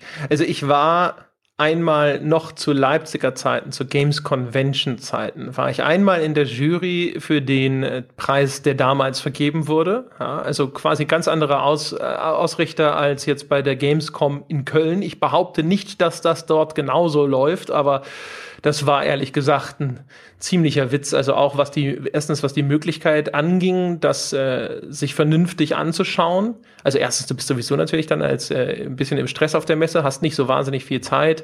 Das Zeug im Vorfeld irgendwie früher zu sehen, äh, das, was da an Möglichkeiten angeboten hatte, war sehr schwach. Und ich erinnere mich noch dran, und auch wenn es mich reizt, nenne ich den Namen nicht, aber es gab tatsächlich einen Journalisten, der schon länger in dieser Jury saß, der sich damals nicht entblödet hat, zu sagen, ja, aber so wie wir jetzt entschieden haben, kriegt ja Sony keinen Preis. Das werden die doch als Affront verstehen.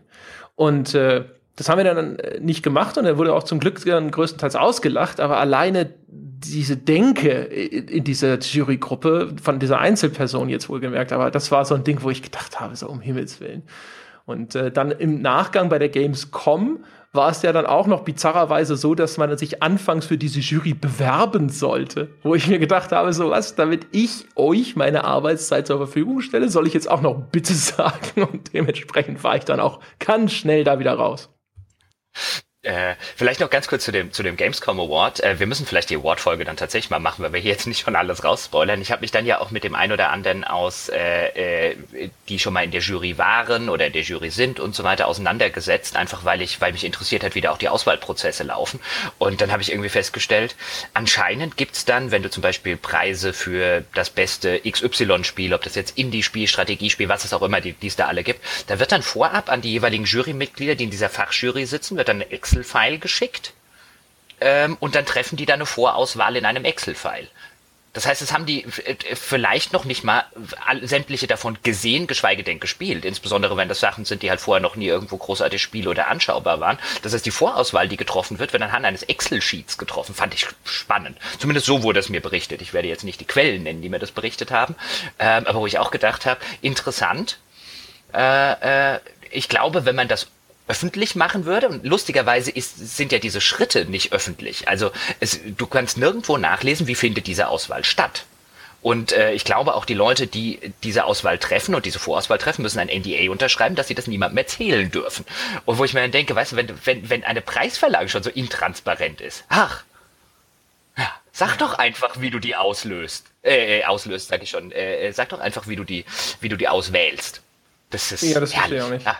Also da äh, hätte ich jetzt auch gesagt, dass eigentlich sowas äh, transparent geschehen müsste eigentlich, aber ich meine, man muss sich halt immer die, die Motivationen hinter sowas anschauen. Dann wird natürlich auch dieses Nintendo-Beispiel wieder deutlicher, was du vorhin gesagt hast. Also äh, der Grund, warum das anspielbar sein muss für die Öffentlichkeit, hat ja natürlich nichts damit zu tun, dass jetzt die Öffentlichkeit ist ja auch jetzt an dieser Auszeichnung, sind die da beteiligt? Gibt es da Publikum Award? Wahrscheinlich gibt es auch einen Publikum Award, aber darum geht es im, im Kern dabei nicht, sondern es geht natürlich darum, dass die Gamescom Gamescom ihren Besuchern hinter sagen will, du kannst das anspielen, du kannst das anspielen, du kannst das anspielen. Und das ist sozusagen die Incentivierung für den Aussteller, möglichst viel auf diesem Showfloor anzubieten. Und dass Nintendo das dann halt so löst, dass sie das Zeug nur irgendwie verlosen, das kann der Gamescom dann in Anführungsstrichen erstmal egal sein, weil sie können ja trotzdem dann behaupten, dass es Zelda bei ihnen zum Anspielen gibt. Äh, genau. Ja, natürlich. Es ist, es ist äh, gewiss kein, kein Preis, bei dem er jetzt sagen könnte, dass da in irgendeiner Form eine, ähm, äh, dass der, dass der, also ich weiß nicht, ich will, will jetzt nicht das falsche Wort sagen, aber besonders unabhängig wirkt er nicht. Es ist halt auch der Preis. Halt was ist denn die Idee dieses Preises? Ist doch, auch wieder den, den, den äh, Ausstellern sozusagen noch so ein zusätzliches Zuckerle zu geben. Also du gehst da hinterher raus und dann kannst du halt sagen, wir haben bestes irgendwas Spiel auf der Gamescom gewonnen, hast halt noch gleich einen Award, mit dem du werben kannst. Denn das ist ja eine Werbeveranstaltung. Also deswegen ist es für, für mich natürlich auch logisch, dass die Gamescom auch an diesen Award aus dieser Perspektive da so ein bisschen rangeht. Und ähm, wie gesagt, also ich will nicht behaupten, dass da jetzt ständig irgendwie äh, Leute sitzen und dann sagen so, ja, und dem müssen wir vielleicht auch noch einen zuschustern, damit alle glücklich nach Hause gehen, ne? so noch so ein Mitmachpreis hier an, in der Kategorie oder sonst irgendwas. Das, wie gesagt, das ist ja bei uns damals auch nicht so gelaufen. Da waren genügend Leute da, die das ernst genommen haben und dann äh, war das auch vernünftig. Aber trotzdem die, die Motivation hinter dem Preis, ist für mich ein bisschen relativ eindeutig und von daher ist es natürlich auch nicht. Ich, ich habe auch nicht. Hast du das Gefühl, dass der großartig, also gibt es überhaupt einen Preis, der groß ernst genommen wird da draußen vom Spieler, wo er sich denkt, oh, der hat ja den und den Preis gewonnen? Nee, von, von, von den deutschen, von den deutschen Preisen schon gar nicht, offen gestanden. Also jetzt, äh, sorry, lieber Entwickler beim Entwicklerpreis oder sorry, lieber deutsche Computer Spielpreis, aber ich habe nicht den Eindruck, dass da irgendeiner ein großes Renommee besäße. Ich frage mich, also äh, wahrscheinlich finde ich auch diese ganze Preisgeschichte nur deswegen so spannend, weil ich jetzt halt aus dem journalistischen Umfeld komme und mich immer wieder frage, warum geben sich Leute dafür her? Also ich käme nie auf die Idee, da mitzumachen. Also jetzt vielleicht bei sowas wie dem Deutschen Entwicklerpreis, ich weiß, da bist du ja dabei, da ist es ein bisschen was anderes, aber für so einen Gamescom Award, der einfach eine reine Werbeveranstaltung ist, ey, ich habe keine Ahnung, warum ich bei sowas mitmachen sollte. Bei also mir war es halt so, dass ich damals diese Einladung gekriegt habe und das natürlich erstmal grundsätzlich interessant fand. Und zweitens ist es natürlich so ein Ding, äh, wenn du so wie Krawall damals so ein kleines äh, Online- Ding bist, dann ist das für, also aus der Perspektive von sowas wie Krawall ist es schon so, dass du halt hinterher sagen kannst, guck mal, ich bin äh, nicht so unbedeutend, wie ich vielleicht aussehe. Ich bin in der Jury und ich bin in der Jury und ich bin in der Jury. aber ansonsten, ja, das ist so die einzige Motivation, äh, die, die ich dir da nahe bringen könnte, eventuell. Wissen wir, ja. wir, wir, machen dann irgendwann vielleicht die Folge und laden mal irgendeinen aus so einer Gamescom-Jury oder so ein und können das ja mal, können das ja mal ausdiskutieren. Ich, ich verstehe es wirklich nicht. Also ich, ich meine das jetzt auch gar nicht an die Kritik oder sonst irgendwas, sondern es ist einfach so einfach, warum sollte ich mich dafür hergeben? Ich, also weiß nicht, was mir, ich weiß weder, was es mir bringen soll, noch äh, äh, in irgendeiner Form, äh, also ich, ich sehe nur möglichen Schaden, indem ich mich da instrumentalisieren lasse. Aber äh, genau, jetzt aber sind wir wirklich abgeschweift? Egal. That's the way we roll. Ähm, kommen wir jetzt zu deinem Switch-Event endlich. Also, da war, gab es diese ganz vielen Anspielstationen, da konnte man die einzelnen Spiele anspielen. Äh, gab, wann denn, aber ich nehme nicht an, dass irgendwie Entwickler vor Ort waren oder man noch Interviews führen konnte. Oder doch? Also es waren Entwickler vor Ort. Äh, ich glaube, du konntest sozusagen auch, also du konntest bestimmt auch Interviews führen, aber mit den äh, hochrangigen Leuten, also ich glaube, der Aonuma, der Zelda-Entwickler, der war, glaube ich, da, aber der war natürlich für so äh, Fliegenschiss wie mich nicht verfügbar. Also zumindest hätte man es mir nicht mitgeteilt, wenn dem so gewesen wäre. Das wird dann auch, die, die, Leute sind ja dann da, die haben begrenzte Zeit, die haben halt nur so und so viele Slots am Tag und das wird dann natürlich den großen Medien mit der großen Reichweite äh, als erstes gegeben. Das heißt, da geht man meistens dann eher leer aus, wenn man relativ klein ist. Das ist halt normal. Ähm, und ansonsten, da standen halt hier oder da stand mein Entwickler, der Dominik hat erzählt, hat mit einem von den Entwicklern von äh, Shinen gesprochen. Ich hoffe, die spricht man so aus. Das sind die Entwickler von dem Fast Racing, Racing Neo. Äh, Münchner Entwickler, die hatte ich auch im Vorfeld zu dieser Episode mal kurz angeschrieben, ob ich mit denen vielleicht noch mal so ein Hintergrundgespräch führen könnte zur Nintendo Switch. Die haben dann gleich gesagt, so, nee, sie sagen nichts zur Switch, die sind alle wahrscheinlich noch unter NDA. Ähm, aber das, also es war jetzt nicht so wie bei einem klassischen Presseevent, wo du ja häufig dann halt gleich mehrere Interviewpartner hast, die dann auch eingetaktet mit eigenen Interview-Schedules sind und wo man dich auch gleich fragt, willst du noch ein Interview mit dem und dem? Also sowas nicht. Und da hast du jetzt die Switch ausprobiert. Wie lange hast du Hand an die Switch gelegt? Also insgesamt äh, würde ich sagen, habe ich so anderthalb Stunden äh, Spielzeit mit, aber mit unterschiedlichen Titeln gehabt. Ne? Zelda war auf 20 Minuten limitiert und das war auch das einzige Spiel, für das man einen Termin brauchte, um da ranzukommen. Ähm, ansonsten konnte man halt überall hingehen. Dann gab es halt kleine Schlangen immer so von zwei, drei Leuten und so, aber da bist du mit relativ kurzer Wartezeit dann immer dran gekommen. Das heißt also effektiv wirklich Zeit, wo ich das, die Konsole oder zumindest einen Controller in der Hand hatte, würde ich sagen, so anderthalb Stunden.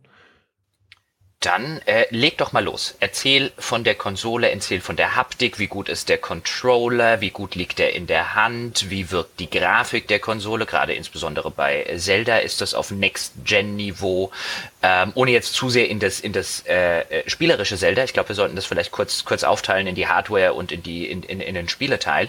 Äh, erzähle mir von der Hardware. Sollte ich mir die Switch kaufen, wenn ich sie, ist das so der Fall von, hey, aber wenn du sie einmal in der Hand gehabt hast, dann pfeifst du drauf, dass das Ding irgendwie 300 äh, sonst wie viele Euro kostet und du 400 mit Zelda ausgeben willst. Das Ding willst du haben. So gut lag ein Controller noch nie in der Hand. Das funktioniert fantastisch. Ja, das nicht. Also die, die Hardware an sich ist so, würde ich sagen, so ein bisschen gemischt. Ähm, ich fand, das Ding liegt, also es liegt schon gut in der Hand. Also jetzt rede ich mal, ich rede jetzt erstmal, wenn ich nichts dazu sage, spreche ich von der Konsole mit angesteckten Controllern, angesteckten Joy-Cons. Und die liegt eigentlich ganz gut in der Hand. Ich fand sie am Anfang erstmal, habe ich gedacht, so, boah, die ist ja ganz schön schwer. Und dann stellte sich relativ schnell raus, dass die alle mit so einer Metallplatte vor Diebstahl geschützt waren. Das heißt, die muss man rausrechnen. Wenn ich mir ungefähr vorstelle, und das ist jetzt aber echt wirklich eher spekulativ, äh, was das Ding wahrscheinlich ohne diese Metallplatte gewogen hätte, würde ich behaupten, sie ist okay. Sie ist wahrscheinlich ein bisschen schwerer als der View-Controller. Das ist noch im Rahmen für etwas, das man mit zwei Händen hält. Sie dürfte gerne ein bisschen leichter sein, ist sie aber nicht.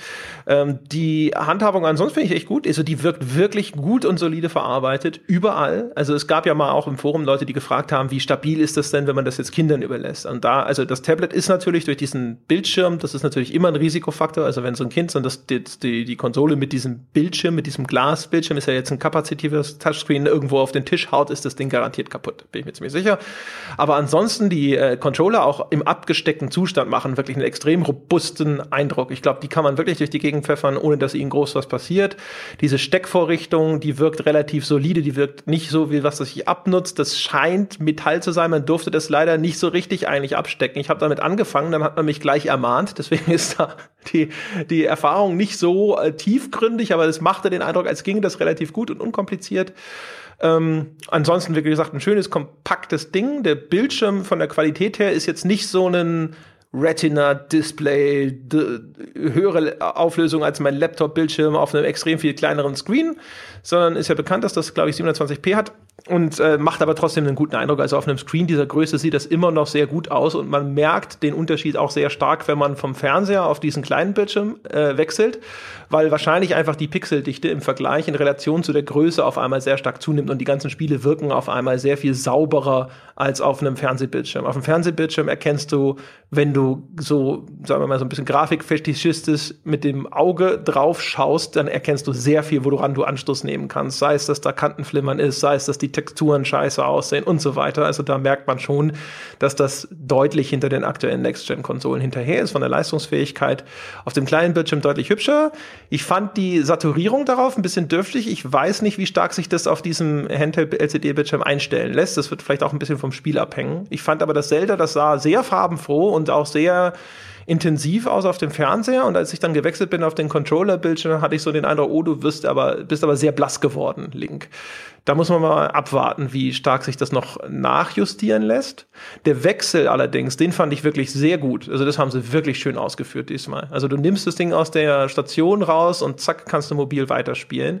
Wenn du es zurücksteckst, dauert es ein bisschen länger, weil dein Fernseher natürlich erstmal wieder erkennen muss, dass da ein Signal reinkommt auf dem HDMI-Port. Das kennt man allerdings auch, wenn man jetzt zum Beispiel einen Laptop an den Fernseher ansteckt oder so. Das, je nach Fernseher dauert es ein bisschen, bis das erkannt wird. Aber das sind auch Sekunden, über die wir da sprechen. Dann haben sie ja dieses dieses HD-Rumble-Feature, von dem habe ich vorhin schon mal gesprochen.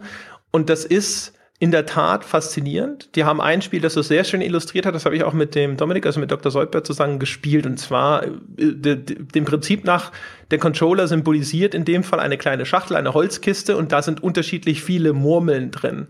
Und du sollst durch Kippen erfahr äh, herausfinden, wie viele Kugeln sind in meiner Box. Und das heißt, du kippst den Controller hin und her und dieses Vibrationsfeature vermittelt dir den Eindruck, dass da tatsächlich Kugeln im Innern hin und her rollen. Ich muss gestehen, wir hatten den Fall, da waren es sogar nur zwei unterschiedliche Kugeln und ich war mir nicht ganz sicher, ist es eine fette Kugel oder sind es zwei? Äh, und wenn das dann hinterher, es gibt auch Fälle, wo du dann acht Kugeln oder so drin hast, also dann ah, da steige ich aus, dass ich jetzt sagen würde, die sind alle einzeln identifizierbar. Aber es ist halt tatsächlich so ein Ding, wo du denkst so, ach guck mal, das ist ja ein netter Effekt. Wie weit das sich in irgendeiner Form praktisch anwenden lässt in irgendwelchen Spielen, dass es über den, ach, was für ein nettes Gimmick-Faktor hinausgeht, äh, da weiß ich nicht. Mir fällt nichts ein, ehrlich gesagt. Aber das Feature ist tatsächlich durchaus also ich bin schon fast geneigt, das Wort beeindruckend zu verwenden. Einfach auch, weil es so haptisch ist. Ja. Dann Bewegungssteuerung ist auch sehr solide in der Erkennung, sehr schön. Also würde sagen, mindestens mal Wii Motion Plus, vielleicht sogar noch äh, sensibler. Das funktionierte auch sehr, sehr gut. Also das heißt so rundherum, was die Hardware angeht, ehrlich gesagt, da man ja auch schon wusste, so Leistungsfähigkeit ist jetzt nicht der Oberknüller bin ich so insgesamt da rausgegangen und dachte so ganz gut, bis auf eine Sache und das ist das Arrangement von äh, dem Stick und den, den Buttons. Und das ist, also du, die, die Buttons auf der rechten Seite fand ich waren schlecht zu erreichen. Die fand die für Nintendo-Konsolen ungewöhnlich harten Druckpunkte erstmal unangenehm. Das könnte eine Eingewöhnungsgeschichte sein. Und dass du keine analogen Trigger hast. Also man kennt es ja sonst, äh, bei den aktuellen Konsolen-Controllern hast du diesen Trigger hinten, den du halt so innerhalb seines Bewegungsradius quasi Millimeter genau eindrücken kannst und dann halt ein bisschen Gas gibst, noch ein bisschen mehr Gas gibst zum Beispiel. Und sowas gibt's halt nicht in, dem, in diesem Standard-Layout. Und da habe ich echt gedacht, so, ho, das äh, vermisse ich schon. Und das hat ja die PS Vita zum Beispiel hingekriegt, das bei sich zu integrieren. Da war ich auch ein bisschen überrascht, dass sie darauf verzichtet haben. Ja, das wäre also der Hardware-Monolog. Äh, ganz kurz eine Frage zu der Hardware. Wenn du jetzt sagst, die rechten Buttons sind schwer zu erreichen, man muss sich ja, wer das jetzt vielleicht noch nicht gesehen hat, ich muss es mir so vorstellen. Das heißt, ich habe an diesem, an diesem Joy-Con-Controller, so heißt der, oder? Joy-Con. Ja, ja, genau. Die nennen die Joy-Cons, ja, genau. diese beiden kleinen Einzelabsteckdinger. Äh, genau, die kannst du, äh, da hast du quasi, steckst du einen links rein und einen rechts rein in so ein, in so ein, so ein Mittelteil, ist das korrekt?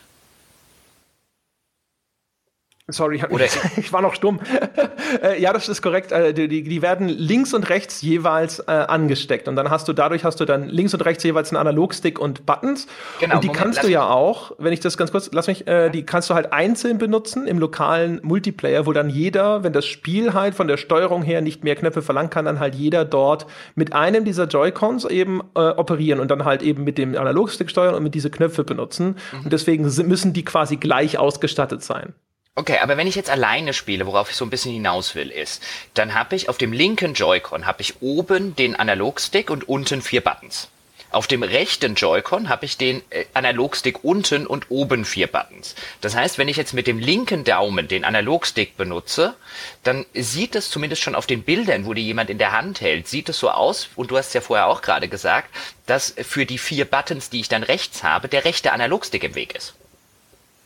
Ist das das, was du meintest mit, die sind schwer zu erreichen? Es sieht halt so aus. Nee, das nicht unbedingt, sondern was ich meine ist, die sind einfach, weil das Ganze als Mobilhardware halt auch sehr eng gedrängt ist, das arrangiert. Und der Abstand zwischen dem Analogstick und dem, also du hast ja rechts, ruht ja dein Daumen dann zum Beispiel auf dem Analogstick, um dann halt hier zum Beispiel die Kamera nachzujustieren. Äh, und wenn du dann umgreifst, um einen der Buttons auszulösen, das ist ja so normalerweise das Layout, ne? Der linke Analogstick kontrolliert die Bewegung, der ist wichtig, da äh, willst du eigentlich normalerweise gar nicht loslassen. Und mit dem rechten machst du dann halt meistens eher irgendwelche Feinjustierungen und so, und deswegen kannst du umgreifen und damit dann eben Spielaktionen auslösen. Und wenn du das machen willst, dann ist es halt einfach sehr eng so wie du das Ding hältst, wirkt es halt so, als wäre es bequemer, wenn die einfach weiter auseinander verteilt wären und nicht so nah angeordnet wären, auch an, äh, in Relation zu dem Analogstick. Das war in der Bedienung für mich, ist natürlich sehr abhängig auch davon, wie groß deine Hand ist, fand ich das halt einfach nicht so bequem, wie es gewohnt war. Okay, dann, ähm, das war jetzt eigentlich die einzige Frage, die ich äh, zu deinen Ausführungen hatte, weil das war auch eine der Sachen, die mich gewundert hat, als ich dann, wie gesagt, entsprechende Bilder gesehen habe. Ähm, dann kommen wir jetzt doch mal zur, zur Software. Ähm, willst du einfach mal kurz, bevor wir dann vielleicht als Rausschmeißer Zelda nehmen, ähm, kurz äh, äh, einen Monolog halten zu den Sachen, die du sonst gespielt und gesehen hast? Du hast ja bei Facebook ein Bild gepostet, wo du mit dem, dem Ulrich von der M-Games um die Wette gemolken hast. Schamlos hast du ihm beim Melken ins Gesicht gelacht. Ich habe mir das gemerkt. Schamlos. Ja, ja. Ja, ja, ich habe es gesehen, ja. Es tut mir auch könntest leid, du, so im Nachgang. Ja, bitte, könnt, könntest du aufhören, dich mit fremden Männern um die Wette zu melden? Ja, also das nächste Mal bin ich klüger. Ich wusste nicht, dass du was dagegen hast. Ja. Also es, es gab offensichtlich ein Melkspiel. Ja, ähm, ja ähm, äh, erzähl mir was von äh, den ganzen anderen Spielen, die zu sehen waren und inwiefern sie jetzt vielleicht keine System-Seller sind, aber äh, vielleicht äh, interessante, tolle, spannende Spiele, die man trotzdem auf der Uhr haben müsste. Ja. Also ich sage jetzt nicht zu jedem Einzelnen was. Ich habe manche Sachen ausgelassen, also zum Beispiel das äh, Dis Disgaea, Disgaea, egal. Also das japanische Rollenspiel, das auch für die Switch erscheint, das äh, ist aber längst für die PS4 erschienen zum Beispiel. Und dementsprechend äh, habe ich das unter uninteressant abgehakt. Äh, solche Sachen habe ich mir nicht angeschaut. Ich habe mir die an Sachen angeschaut, die exklusiv für die Switch erscheinen. Das Einzige, was ich mir angeschaut habe, was im Grunde schon bekannt war, war das Fast Racing Neo, weil ich das auf der U ganz gut kenne und mal sehen wollte, wie das so im Vergleich abschneidet. Und das Mario Kart 8 habe ich auch mal gespielt. Und äh, aber zu den neuen Titeln zuerst. Also das Melk-Spiel ist ja Teil von dieser One-Two-Switch-Minispiel-Kollektion da ist auch, gehört auch das Spiel mit den Murmeln dazu, mit das ich äh, eben gerade für dieses Rumble-Feature erwähnt habe. Da gehört auch das zu, was man mal gesehen hat, vielleicht schon in einem der Vorstellungsclips, dieses Western-Duell. Da steht man sich dann gegenüber, man hält den, äh, den Joy-Con, also jeder hat einen von diesen einzelnen abgetrennten Joy-Cons in der Hand, man hält sie nach unten, steht sich gegenüber wie Cowboys mittags um zwölf vorm Saloon und dann gibt es ein Kommando von der Konsole und da muss man halt das Ding hochreißen und feuern und wer das schneller hinkriegt, der hat gewonnen. Und äh, man erkennt schon, das sind alles, alles und ausnahmslos. Ich glaube, es sind sieben Spiele darin enthalten und die sind alle so simpel wie das, was ich jetzt gerade beschrieben habe. Es gibt ja noch leider nicht zu sehen war das mit dem Sandwich, was sie in, auch in dem Trailer zu sehen hatten, wo man da jetzt einen Joy-Con anscheinend so vors Gesicht hält und dann irgendwie so eine Mundbewegung macht, um möglichst schnell einen Sandwich zu essen. Das fand ich auch so schön albern. Es war sehr japanisch und das, äh, das konnte ich leider nicht ausprobieren. Es gab noch das mit den, äh, mit diesem Schwert. Also da hast du das, der Joy-Con repräsentiert ein Schwert und das hebst du über den Kopf und dann schlägst du zu und gegenüber steht auch jemand mit dem anderen Joy-Con in der Hand und der muss das dann halt wie in so einem Samurai-Film zwischen seinen Händen die Klinge quasi einfangen, indem er halt, wenn du die Abwärtsbewegung machst, muss er schnell die Hände zusammenklatschen über den Kopf. Und das sind so simpelste Partyspiele, wo ich sagen würde, erstens ist das eine Kollektion, die gehört wirklich der Konsole beigelegt, weil das eigentlich meiner Meinung nach ist, sind, ist es eine Ansammlung von netten Tech-Demos, die dir näher bringen, was diese Konsole leisten kann. Und zum Zweiten, das Ding wollen sie für 50 Euro verkaufen und da lache ich nur drüber. Also das ist, sie haben das ja schon bei den Wii Plays, äh, bei diesem Wii Play so gemacht. Das haben sie am Anfang ja gebundelt nur mit diesen zusätzlichen Wii Modes verkauft und dann später aber auch nochmal separat. Ich glaube sogar wenigstens für 30. So viel Anstand hatten sie da noch. Ähm, haben das auch mit verschiedener anderer Software schon so gemacht, aber ehrlich gesagt, das ist lächerlich, dass das nicht einfach nur kostenlos beilegt und 50 Euro dafür zu verlangen, ist ein Witz ein Witz sondergleichen, kann ich nicht anders sagen. So, es war alles irgendwo nett, kann mir vorstellen, dass man sowas so in geselliger Runde spielt und damit Spaß haben kann, aber der Preispunkt ist unverschämt für sowas. Naja, also das ist kein System Seller, sage ich jetzt einfach mal so. Dann äh, habe ich gespielt, wie gesagt, Mario Kart 8, einfach nur mal zu schauen. Für mich, ehrlich gesagt, ich sehe da, ich, ich habe da keinen Unterschied erkannt zu der Wii U-Version. Also war für mich nichts, wo ich jetzt gedacht habe, ah, guck mal, das sieht ja besser aus. Selbstverständlich, insbesondere wenn man das auf dem Tablet gespielt hat. Also der große Unterschied ist ja, äh, insbesondere, dass es jetzt in 1080p läuft, aber da das Handheld, die reine Mobilkonsole, das sowieso nicht unterstützt, da fällt es natürlich nicht so auf. Ich habe die meisten Spiele jetzt nicht auf einem Bildschirm gespielt, sondern habe sie mir dann nur angeschaut. Aber selbst wenn ich es auf dem großen Fernsehbildschirm angeschaut habe, habe ich jetzt nicht gedacht, so, oh, welch frappierender Unterschied zur Wii U. Äh, das heißt, das war jetzt auch nicht so der Knüller. Äh, Bomberman, wie sie gesagt, also eigentlich natürlich nett mal wieder einen Bomberman irgendwo zu sehen. Da habe ich es nicht äh, geschafft, selber zu spielen. Ich habe mir das nur angeschaut ich habe Sympathien für die Bomberman-Reihe, deswegen hat es mir ganz gut gefallen. Aber wie gesagt, also das war nicht ganz auf der Höhe der Zeit, was die Technik angeht, ne? sowohl Performance als auch sonstiges. Was aber sehr schön ist, und das muss ich dringend erwähnen, ist das Snipperclips. Und Snipperclips kommt auch schon im März raus und ist ein Koop-Puzzlespiel. Und das funktioniert so, dass sie beide Spieler kontrollieren jeweils eine Figur und die Figur ist halt jedes Mal in, also ich weiß nicht, ob die immer so starten, aber das, was ich gesehen und ausprobiert konnte, das war, die starteten immer in Form von so einer Art ausgefülltem U. Also wenn man sich vorstellt, dass ein U eine solide Fläche wäre, also ohne diesen leeren Raum in der Mitte, so ungefähr starten die. Und dann musst du mit denen zum Beispiel bestimmte Aufgabenstellungen äh, erfüllen. Manchmal einfach nur von A nach B kommen, wo du da halt übereinander klettern musst und manchmal halt auch, indem du bestimmte Dinge äh, transportieren musst äh, oder indem du bestimmte Formen nachspielen musst. Und das funktioniert so, dass du dich einerseits kannst du dich gegenseitig so überlagern und dann schneidest du aus deinem Partner die, die genau den, die Fläche aus, die du mit deiner Figur überlagerst. Das heißt, du musst dann halt dich erstens geschickt so positionieren und über die Bewegungssteuerung in dem Joy-Con deine Figur so neigen, dass hinterher die gewünschte Form dabei rauskommt, indem du zum Beispiel was ausschneidest und dann hat er die Form einer Schaufel und dann kann er zum Beispiel einen Ball aufheben und den Ball irgendwo hintragen äh, gibt eines Ding, da musst du den Ball zum Beispiel in so ein Basketballnetz transportieren und musst dir halt überlegen, wie du das hinkriegst, indem du zusammenarbeitest, ja, indem du kannst aufeinander draufspringen, du kannst halt eben dich äh, in eine andere Form bringen, indem du dieses Ausschneiden-Feature benutzt und so. Du kannst äh, die andere Figur als Hindernis benutzen, wenn du dann halt zum Beispiel so zwei Sachen äh, gleichmäßig aneinander ausrichten willst und die stehen halt schräg aufeinander, dann schiebst du sie gegen den anderen, der so als Wand fungiert und kannst du dann halt gerade ausrichten und so weiter. Und das ist vom Grafikstil, äh, Grafikstil sehr charmant gewesen und das ist halt wirklich was, das, wo ich den Eindruck hatte, Mensch, das funktioniert cool und das ist interessant und es macht bestimmt Spaß, das zusammen zu spielen. Ist aber natürlich ein simples Puzzlespiel, also auch in der Optik jetzt nicht technisch aufwendig gemacht und so. Ist charmant, aber auch da würde ich jetzt nicht behaupten, dass das jetzt der große System Seller wird. Jetzt laufen die Leute nicht alle los und kaufen sich wegen dem Spiel tatsächlich eine Switch. Also insbesondere natürlich nicht bei den, den Preisen, die da äh, vorgelegt werden. Äh, was habe ich sonst noch gesehen und gespielt? Also wie gesagt, das Fast Racing Neo äh, lief schon gut, also das lief sehr, aber da, ich da ehrlich gesagt, ich würde behaupten, auch da fand ich jetzt den Unterschied nicht so bemerkenswert im Vergleich zu der View-Version. Ich meinte mir einzubilden, dass das äh, hier oder da vielleicht noch mal ein bisschen sauberer aussah. Vielleicht haben sie da ein bisschen mehr Anti-Aliasing oder sowas. Aber ehrlich gesagt, boah, keine Ahnung. Vielleicht haben die auch noch einen besseren Fernseher gehabt. Ich spiele ja die Sachen für die Wii U leider äh, häufig einfach nur auf diesem Pad. Deswegen ist natürlich auch der Vergleich da ein bisschen schwierig.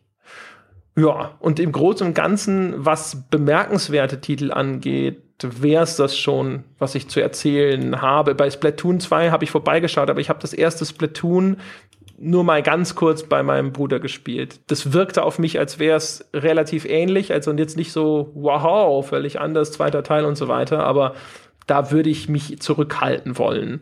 Ja, und ansonsten käme ich jetzt zu Zelda, wenn du dich noch irgendwas fragen willst, wenn du bist du noch da?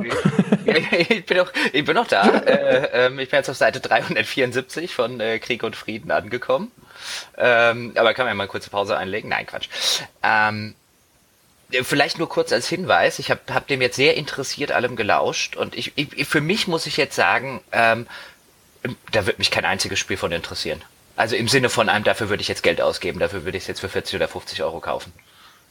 Das mögen, mögen andere Leute anders sehen, aber äh, meine, also vom Spiele-Line-Up, äh, was jetzt am, zu, zu, zu Start draußen ist, ähm, äh, ohne jetzt sagen zu wollen, was hast du denn auch großartig erwartet? Ich hätte doch gar nicht viel anderes er offen gestanden erwartet, aber äh, da ist halt einfach außer Zelda nichts, was mich interessiert. Nichts. Ja, wie gesagt, also der den System Seller oder den Titel, wo man so drauf zeigen könnte und sagen könnte, deswegen holst du dir die Konsole, also jetzt außer Zelda, den gibt's natürlich nicht, aber auch da. Also auch abseits, abseits vom System Seller, wenn da jetzt, ähm, natürlich will ich jetzt nicht verlangen, dass Nintendo eine Konsole für mich baut oder ein äh, Start-Line-Up für mich macht, aber ich würde halt sagen, äh, könnte es da nicht irgendwie ein interessantes Rollenspiel geben? Ähm, äh, oder äh, jetzt nur mal als, als, als Beispiel, ähm, wenn du da irgendwie sowas noch hättest, wo ich jetzt halt einfach sagen könnte, als, als potenzieller Käufer, wenn ich mir jetzt halt echt überlege, kaufst du dir das Ding jetzt für diesen Preis mit Zelda, gibt's noch irgendwas anderes, was ich spielen wollen würde? Und nope. Vielleicht spiele ich ja am Ende das, äh, äh, ich habe schon wieder den Namen vergessen, Splitter, wie hieß es doch gleich? Snipperclips. Snipperclips. Das ist so ein Name, den werde ich wahrscheinlich in drei Monaten auch noch immer wieder vergessen. Snipperclips. Snipperclips. Ich sage mir jetzt einfach die ganze Zeit Snipperclips. Ähm, äh, vielleicht spiele ich das dann tatsächlich, wenn wir, wenn wir die äh, Konsole haben oder wir spielen es irgendwie zusammen, wenn ich mal nach München komme und ich finde es total brillant und super und sage, ich will da sofort eine Wertschätzung dazu machen, aber es wäre halt echt, auch es sind halt diese Sorte Spiel, wo ich jetzt sagen würde, och, gibst du dafür wirklich so viel Geld aus? Das ist halt, das sind, das sind so die, die Sorte Spiele, weißt du, um, um das noch zu Ende zu sagen, von denen ich mhm. erwarten würde, dass sie bei Steam 9,99 Euro kosten. Wenn überhaupt. Ja, es ist auch, auch eine, ein Bestandteil des veränderten Marktumfelds, in dem die Switch jetzt klarkommen muss, natürlich die versaute Erwartungshaltung, was Spielepreise angeht. Also bei dem Snipperclips ist garantiert kein Spiel, wo ich sagen würde, deswegen laufe ich los und kaufe mir diese Konsole und das Spiel noch dazu. Aber da ich ja eh schon loslaufen würde und mir die Konsole für Zelda holen würde, wäre das garantiert noch ein Titel, wo man so da sitzt und sich denken würde, den möchte ich auch gerne haben. Ich gebe dir recht, also, aber das ist, finde ich, so ein Grundproblem. Ich habe das Problem, dass bei allen Spielen, die nicht technisch aufwendige 3D-Grafik bieten, sitze ich häufig davor und habe immer sofort dieses, wieso kostest du nicht 20 Euro Gefühl. Also in der Hinsicht hat mich Steam schon kaputt gemacht, größtenteils weil, wo ich das Gefühl habe, da wurden nicht 150 Millionen in die Produktion investiert, warum sollte ich dafür 60 Euro bezahlen sollen? Und äh, deswegen, also das wäre auch tatsächlich ein Titel, wo aus dem Bauch raus ich dann tatsächlich den Vollpreis sofort irgendwie nicht gerechtfertigt fände, was aber eigentlich natürlich absurd ist, weil wir beide wissen, wie viel Spaß oder auch wie viel mehr Spaß man manchmal mit diesen simplen Spielen haben kann, also vom Produktionsaufwand her simpel, im Vergleich zu den Hochglanzproduktionen wie, keine Ahnung, so ein Watch Dogs 2. Du, ganz, ganz zweifellos, aber ich meine, das ist, ich, ich finde es insofern nicht absurd, weil das ist halt einfach eine Marktrealität. Also die kann man scheiße finden ähm, oder, oder verwerflich oder bedenklich, aber ich denke, wenn man, wenn man halt, äh, äh, man kann schlecht außer man argumentiert halt auf eine sehr naiven Weise, halt äh, sagen, ähm, das ist aber die 40 Euro wert oder die 50 Euro wert, wenn ich mir fünf gleichwertige, wenn ich mir dafür fünf gleichwertige Spiele bei Steam kaufen kann. Das ist halt eine Marktrealität. Äh, äh, da kann ich mich auf den Kopf stellen und kann äh, äh den Pippi Langstrumpf-Song äh, vor mich her summen oder singen. Es ändert daran nichts ich bin, bin total bei dir, dass es eine, dass es eigentlich eine, eine, eine schlechte Sache wahrscheinlich ist. Und äh, im, zumindest im Hinblick darauf, also für mich als Konsument ist natürlich erstmal eine gute Sache, wenn ich, wenn ich tolle Spiele für wenig Geld bekomme. Aber es vielleicht auch nicht förderlich ist für die, für die Industrie und für das Medium als solches, wenn zu viele Sachen verramscht werden, bin ich vollkommen bei dir. Aber wenn du jetzt halt, wenn du jetzt halt rauskommst und für äh, äh, ein Spiel, das dass du in der Form bei Steam für 5 oder für 10 Dollar kriegst, 50 haben willst, musst dich nicht wundern, wenn es keiner kauft. Und Logisch. dann also, kann man halt den, den, schwarzen Peter nicht dem, dem, dem bösen User oder dem bösen Käufer, der ja äh, nicht anerkennt, wie viel Arbeit da reingeflossen ist und so weiter, den kann man ihm dann halt schlecht, äh, schlecht zuschieben, finde ich. Nee, ist klar. Also mit absurd meinte ich halt, dass ich in dem Bewusstsein, also ich, ich weiß ja schon, dass ich durchaus schon einige solcher Titel gekauft habe, die eigentlich eher 60 Euro wert waren als die Titel, denen ich häufig diesen Wert zuerkenne dass ich dann trotzdem da nicht aus meiner Haut kann und dann trotzdem erstmal diese Reaktion habe von, das bist du nicht wert. Ja, aber auch, auch, auch das ist ja nicht, auch das ist, Moment, okay, können wir ja unterschiedlich sehen, aber auch das finde ich insofern nicht absurd, weil du diesen AAA-Spielen den Wert deswegen zuerkennst, weil die halt alle so viel kosten.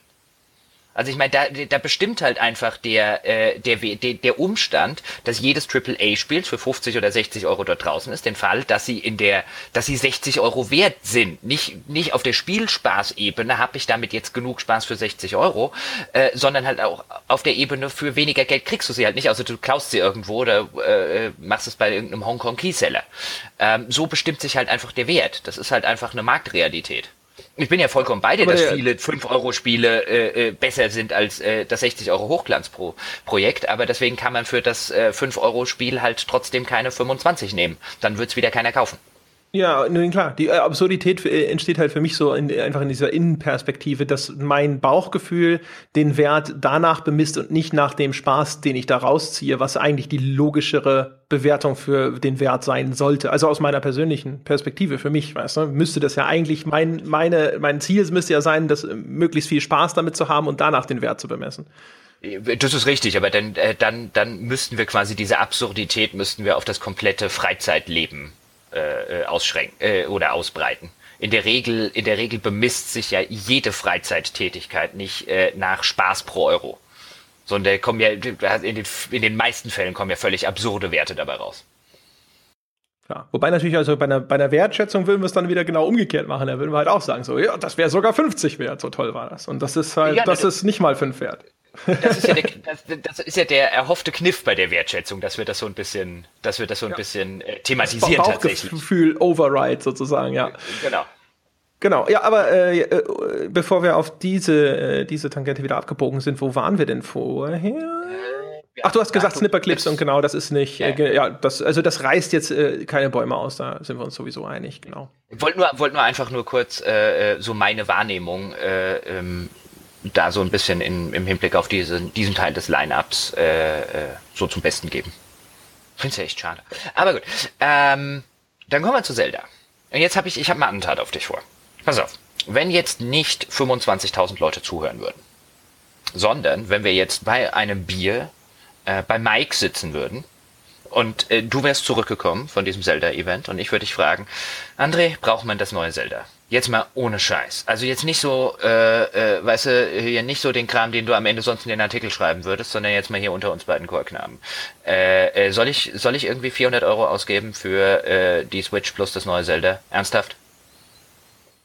So, so machen wir es doch eigentlich sowieso immer.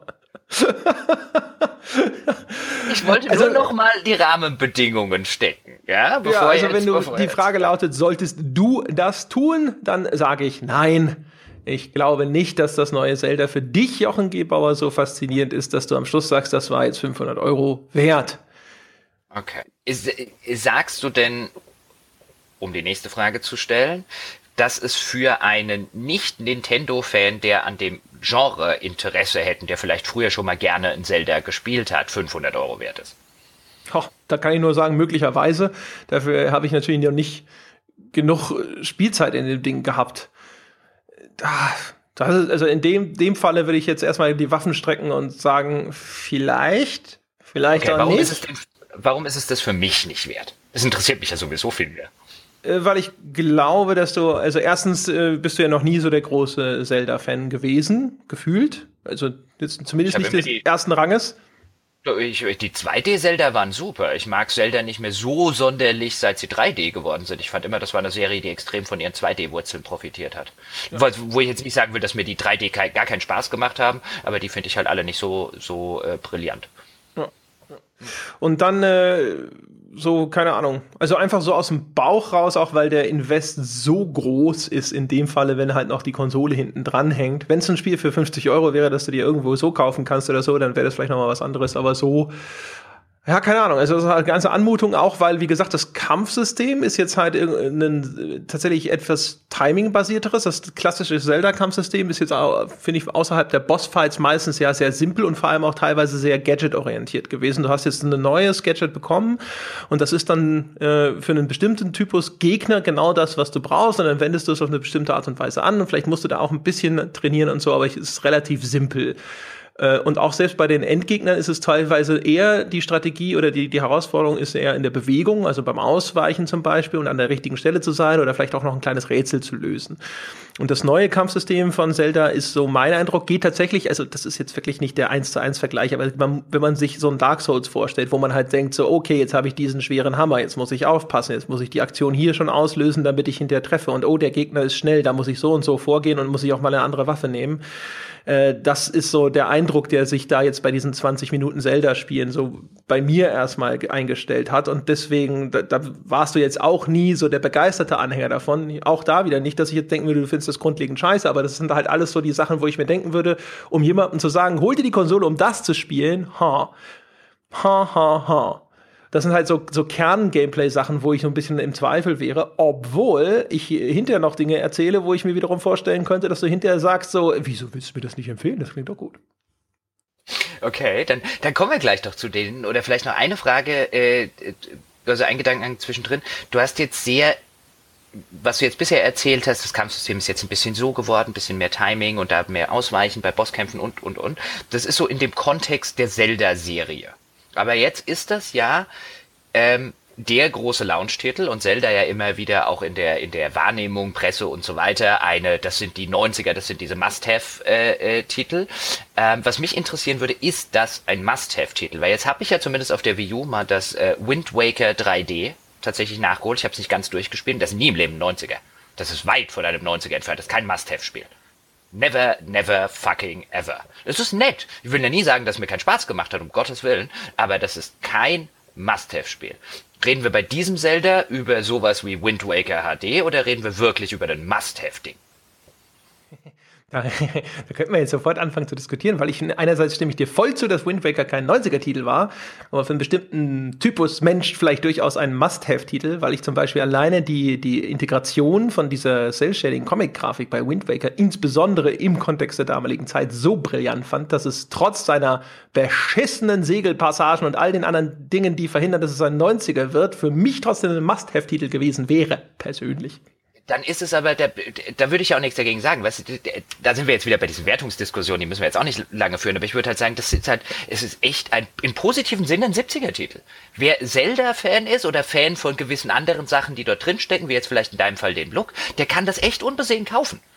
No, äh, keine Frage, aber es ist kein Spiel, das jeder besitzen muss. Es ist, äh, also ich habe nirgendwo was gesehen äh, und einen guten Grund gesehen, warum das in diese Regionen vorstoßen sollte. Es ist ein hoher 70er. Wer, wer gerne Zelda-Spiele spielt, kaufen. Wer, wer viele äh, oder wer ähm, an, mit anderen Sachen was anfangen kann, ähm, das ist halt ein Spiel für Fans. Zelda hat halt viele Fans. Es sträubt sich mir, äh, äh eine, eine 7 dort zu hören, aber ich kann mir vorstellen, dass man das legitimerweise so sehen kann. Aber wir reden, lass uns mal über das Neue. Ja, über das neue genau, Zelda. Ich, neue Zelda äh, das oder ist das neue Zelda sowas wie äh, A Link to the Past, wo ich damals in meinem 14-jährigen oder 13-jährigen Ich jedem gesagt habe, das Spiel musst du sofort spielen, das ist eines der besten Spiele aller Zeiten. Also bei der Beantwortung dieser Frage müssen wir ganz stark differenzieren. Einmal zwischen dem, was ich tatsächlich gespielt habe und über das, über Dinge, die ich extrapoliere aus Dingen, die ich gesehen habe. Von dem Spiel. Was ich tatsächlich gespielt habe, das muss man sich aber auch mal vor Augen halten, ist, du wachst auf in der Höhle, du gehst raus, du siehst einen Blick über die Landschaft, du haust ein paar Gegner um, du siehst, es gibt Loot, du siehst, es gibt, und das ist wahrscheinlich schon der, der Punkt, wo ich sage, nein, wahrscheinlich wird es keine 90, denn es gibt Waffenverschleiß. Ich hasse eigentlich Waffen. Itemverschleiß generell hasse ich ja wie die Pest. Also du benutzt halt so einen Stock zum Hauen und dann geht der kaputt. Boah, Gott. Furchtbar. Das ist, wieder, das ist wieder so ein Fall, wo man jetzt irgendwie sagen könnte, was, was ich immer gerne bei Gothic mache, wenn mir Leute erzählen wollen, dass, äh, dass äh, Gewichtslimits und Inventarlimits in Rollenspielen eine gute Idee sei, weil sie ja so, so glaubwürdig sind. Und dann sage ich äh, ja gerne so den, de, de, das Beispiel aus Gothic. Ich habe noch niemanden getroffen, der gesagt hat, Gothic 2 wäre ein besseres Spiel gewesen, wenn es ein Gewichtslimit und ein Inventarlimit gehabt hätte. Was ein Quatsch. Macht Spiele nicht besser. Und so, so ein Fall ist übrigens Itemverschleiß. Ich hasse Itemverschleiß. Ja, also Itemverschleiß auch. Von daher alleine deswegen äh, würde ich sagen, ja, äh, bestenfalls 89. ähm, ja, also auf jeden Fall das ist, man sieht, es gibt Crafting, also in einem erheblich größeren Umfang als bisher.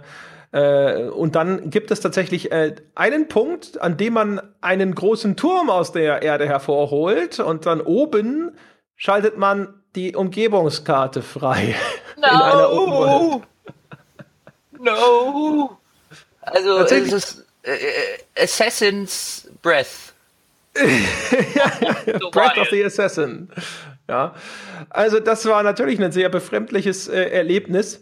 Glücklicherweise poppten dabei nicht gleich 25 äh, Minigame-Icons auf, sondern es deckt tatsächlich einfach nur die, die Karte der Umgebung auf und sonst nichts. Also es ist nicht irgendwas auf einmal auf dieser wie, Karte. Wie, wie, interessant, das ausgerechnet in so einem 20-Minuten-Abschnitt, den, dann, den man dann spielen kann. Also da muss ja vorher jemand da sitzen und sagen, okay, den Abschnitt machen wir spielbar. Und hat den Assassin's Creed-Abschnitt genommen.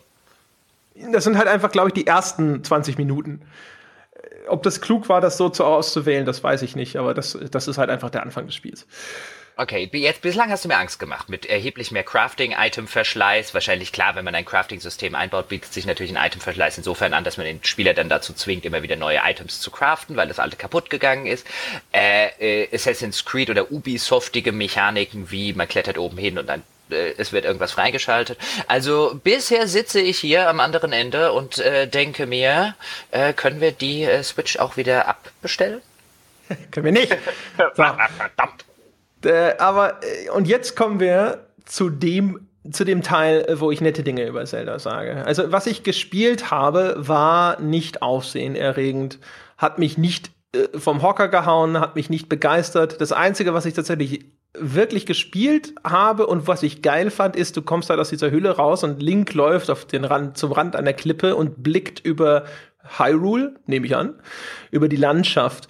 Und erstens, der Grafikstil ist fantastisch, sieht super, super schön aus. Die Texturen, ja, wenn man das auf einem großen Bildschirm spielt und dann manchmal so einige von diesen großen Texturflächen sieht und so automatisch denkt so, ha, die sind wahrscheinlich noch aus der N64-Version es ist technisch natürlich streng genommen, nach rein technischen Kriterien, manchmal an Stellen scheiße.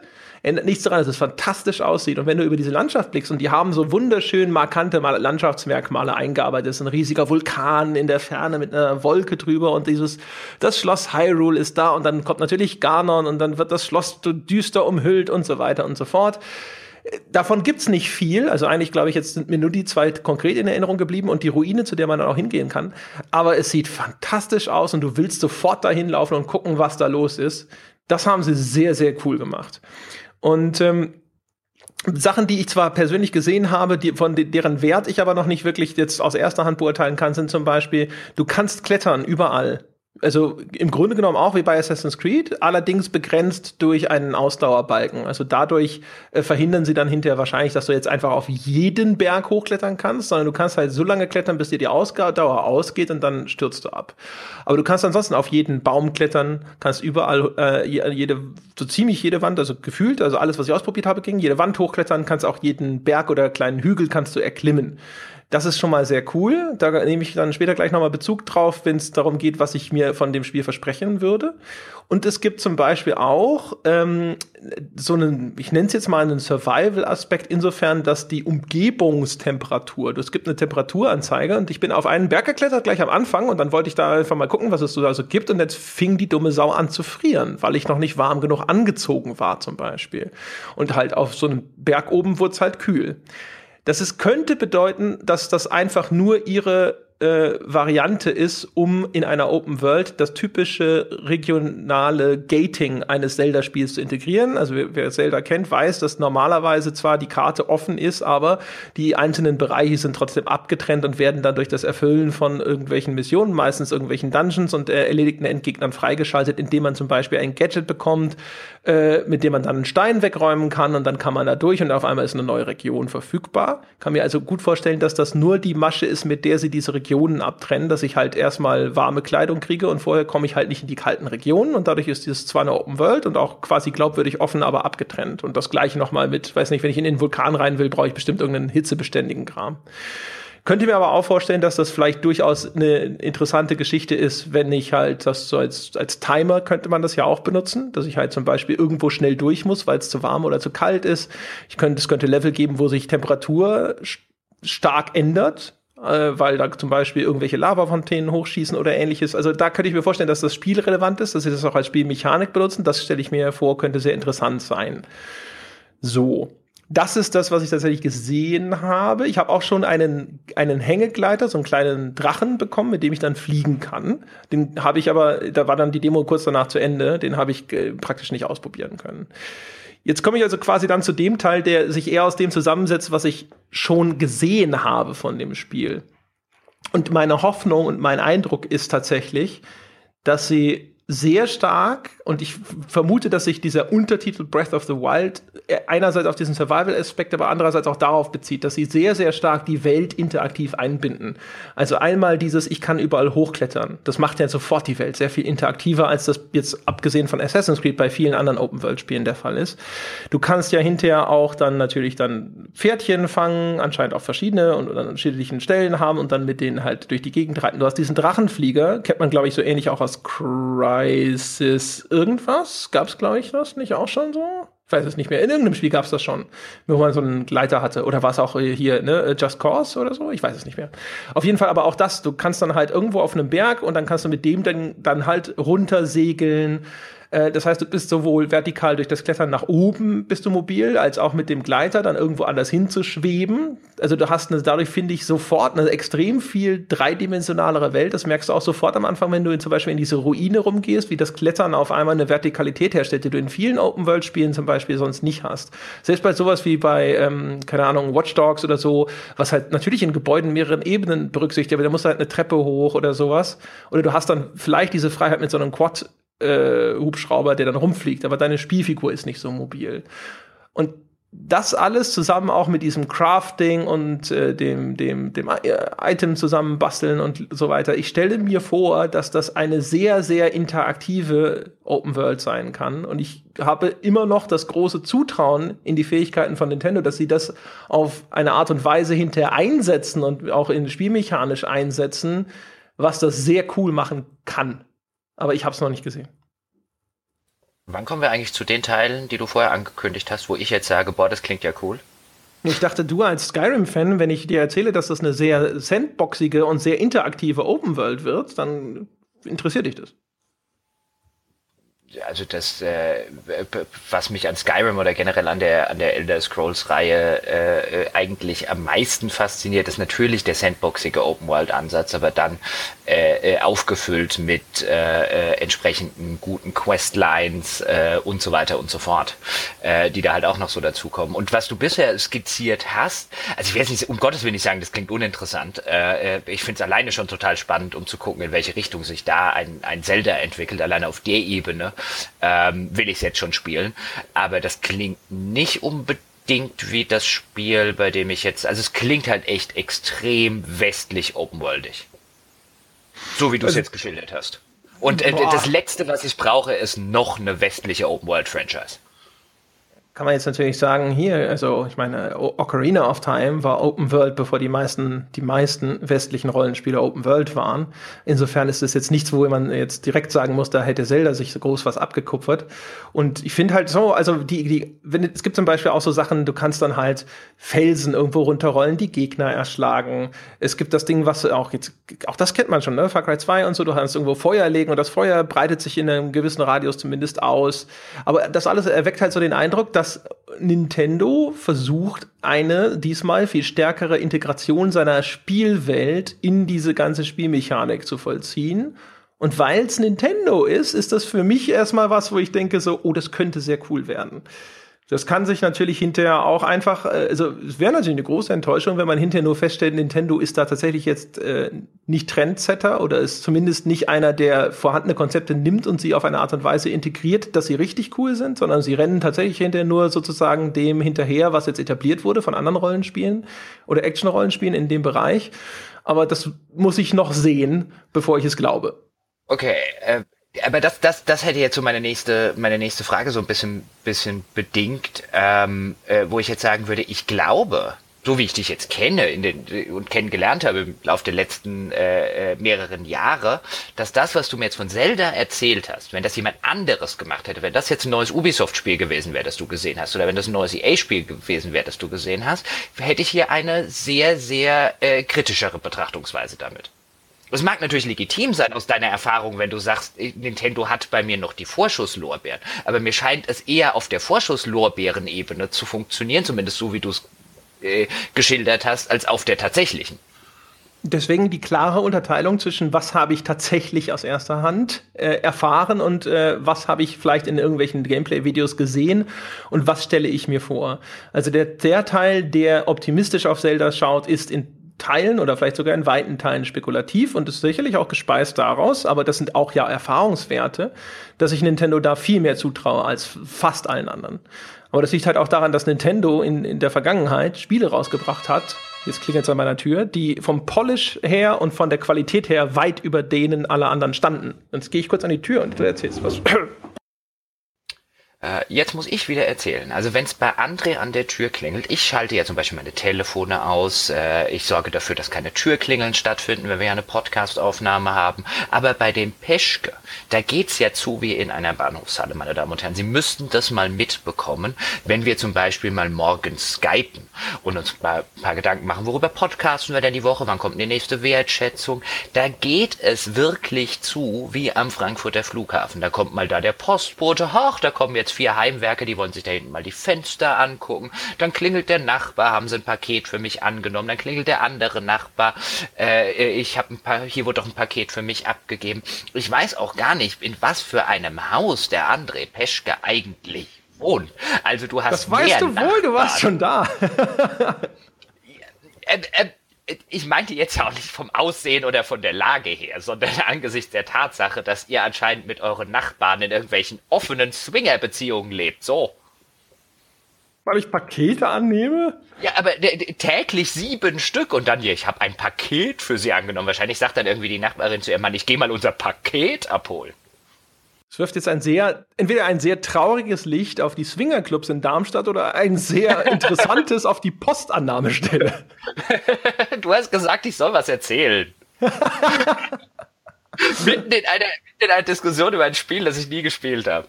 Ja, deswegen, ah, wenn auf deinem Moderationskärtchen auf einmal Improv steht. Ja, aber das habe ich jetzt sehr gut gelöst. Was war denn an der Tür? Ich habe ein Päckchen angenommen für jemanden. Natürlich. Natürlich. Ich bin halt sozial, ja. was soll ich machen? Klar. Ich habe auch keine Ahnung, was bei euch. Äh, ja, ich, ich sage ja nichts. Weißt du, jetzt kam ein Postboot. Nein, jetzt kam der Nachbar, der das Päckchen haben wollte.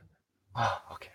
Ja, ich habe doch erzählt, die, die, machen das ja wirklich so, die kommen okay. und sobald sie einen von uns erwischt haben, habe ich immer das Gefühl, ist das so, ja, genau für den Nachbarn, wo ich mir auch dann häufig so denke, so, habe ich den Nachbarn nicht vor zwei Minuten erst gesehen? Und da ging er hoch zu seiner Wohnung. Wenn ich, wenn ich dich das nächste Mal besuchen komme, habe ich mir eh schon, habe ich mir schon fest vorgenommen und jetzt erst recht. Ich werde ähm, das Bild eines Postboten aus dem Netz runterladen, werde das äh, äh in ein Word-File packen und dazu werde ich dein Foto runterladen. Und dann werde ich darüber schreiben, über das Bild des Postboten, das ist ein Postbote. Und über dein Bild, das ist kein Postbote. Und dann werde ich das im Haus plakatieren. Da denken alle, es ist von mir und dann mögen sie mich nicht mehr.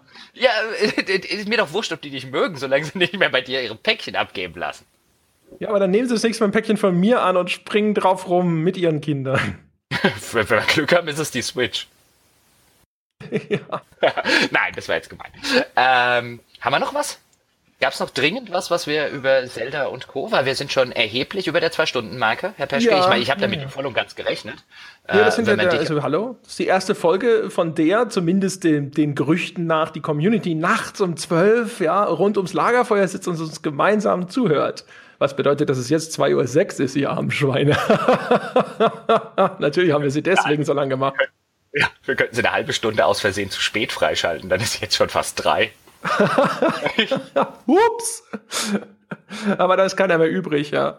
Das stimmt. Achso, nur zum Verständnis. Also es gab äh, in der Community Menschen, die gesagt haben, dass sie diese Folge live nachts zusammen ab 12 Uhr, wenn sie dann online geht, in unserem Discord-Channel anhören wollen. Das hatten wir im Weltherrschaftspodcast schon angekündigt. Und äh, ja, viele Grüße, falls ihr da wirklich sitzt. Ja, ihr seid die, die Helden der Community heute Abend. Unglaublich. Ich, äh, ich äh, bin schwer beeindruckt für jeden, der dort äh, äh, nachts um Viertel nach zwei, halb drei, wie spät es jetzt auch immer sein mag, sitzt. Äh, ich äh, ziehe meinen, äh, meinen virtuellen Hut für euch.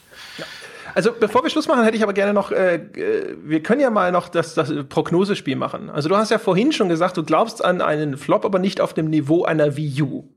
Also eine Wii U, soweit wir wissen, ist jetzt so bei, keine Ahnung, 14, 15 Millionen verkauften. Häng doch mal eine Zahl da dran. Was denkst du denn?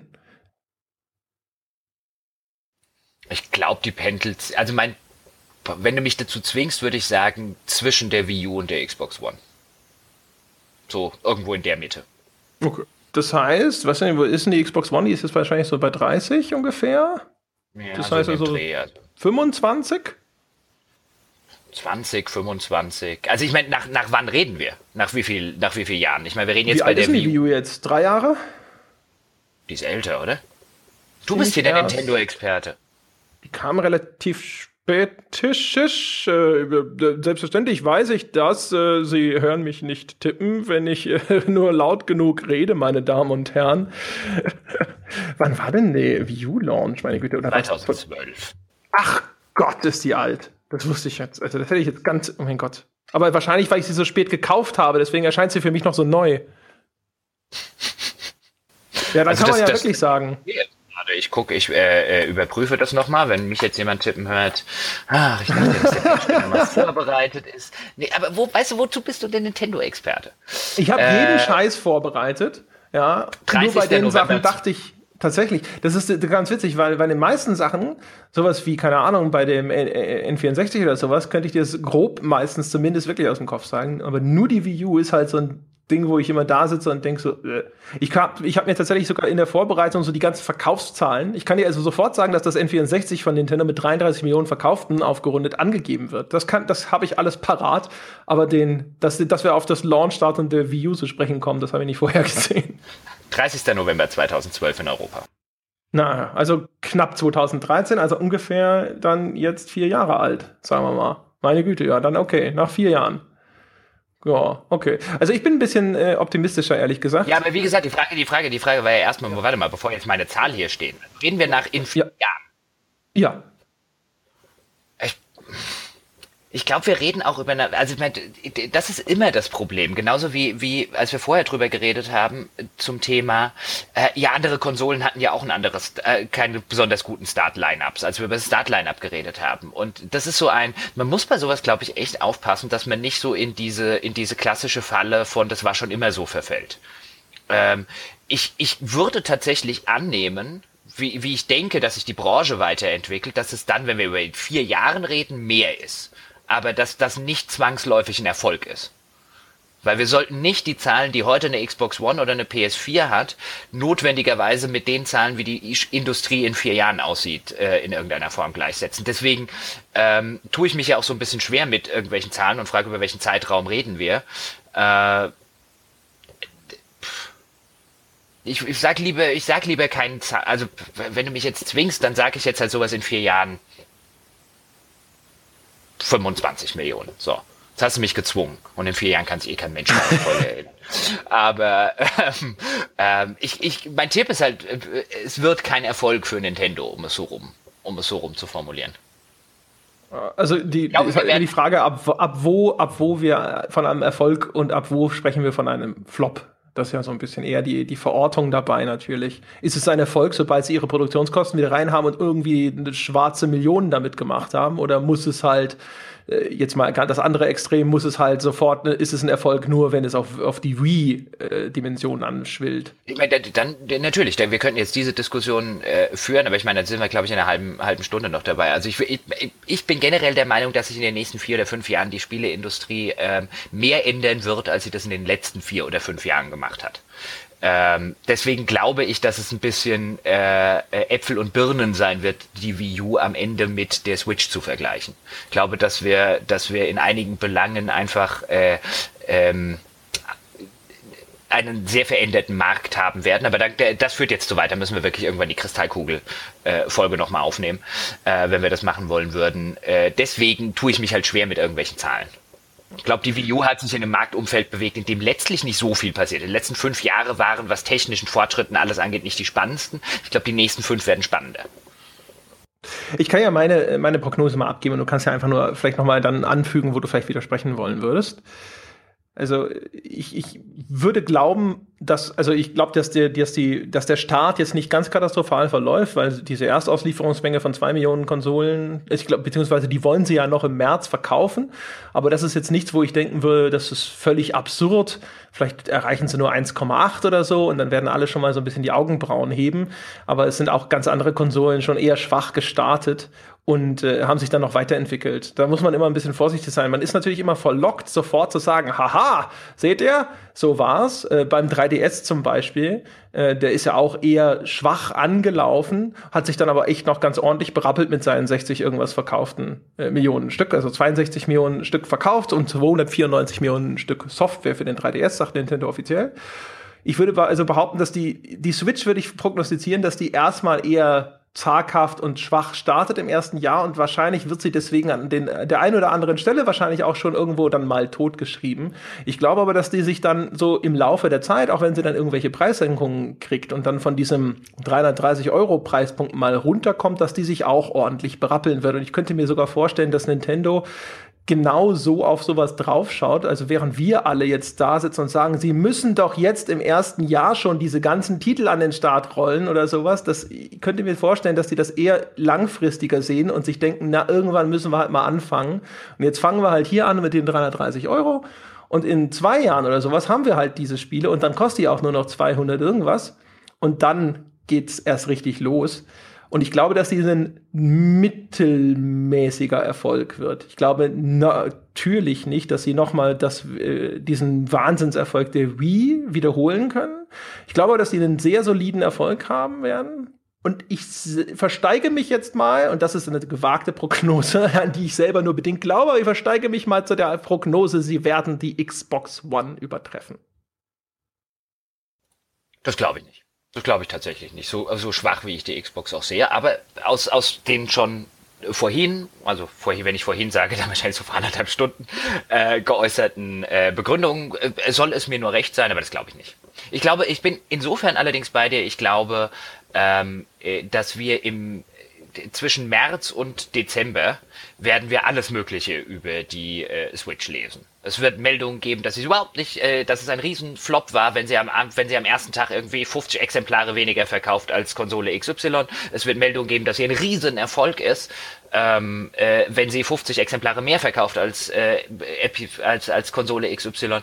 Ähm, ich glaube, das wird die ganze Bandbreite hergeben. Ich glaube, im äh, das hast du ja auch schön bei bei anderen Konsolen-Launches halt in der heutigen Medienzeit gesehen, ähm, äh, wie hysterisch äh, und teilweise teilweise diametral unterschiedlich dann die Wahrnehmungen innerhalb von zwei Wochen und so weiter ausfallen. Das weiß, ich bin mir sehr sicher, mir wird im März wird irgendeiner ins Forum schreiben, haha, jetzt hieß es ja hier neue Meldung XY, Jochen, du Penner, die verkauft sich viel besser als gedacht und dann wird im Juni einer schreiben, aber der Jochen hat doch recht gehabt, sie verkauft gerade viel schlechter. Das erste Jahr ist total irrelevant in der Hinsicht, was diese Verkäufe angeht. Da bin ich komplett bei dir.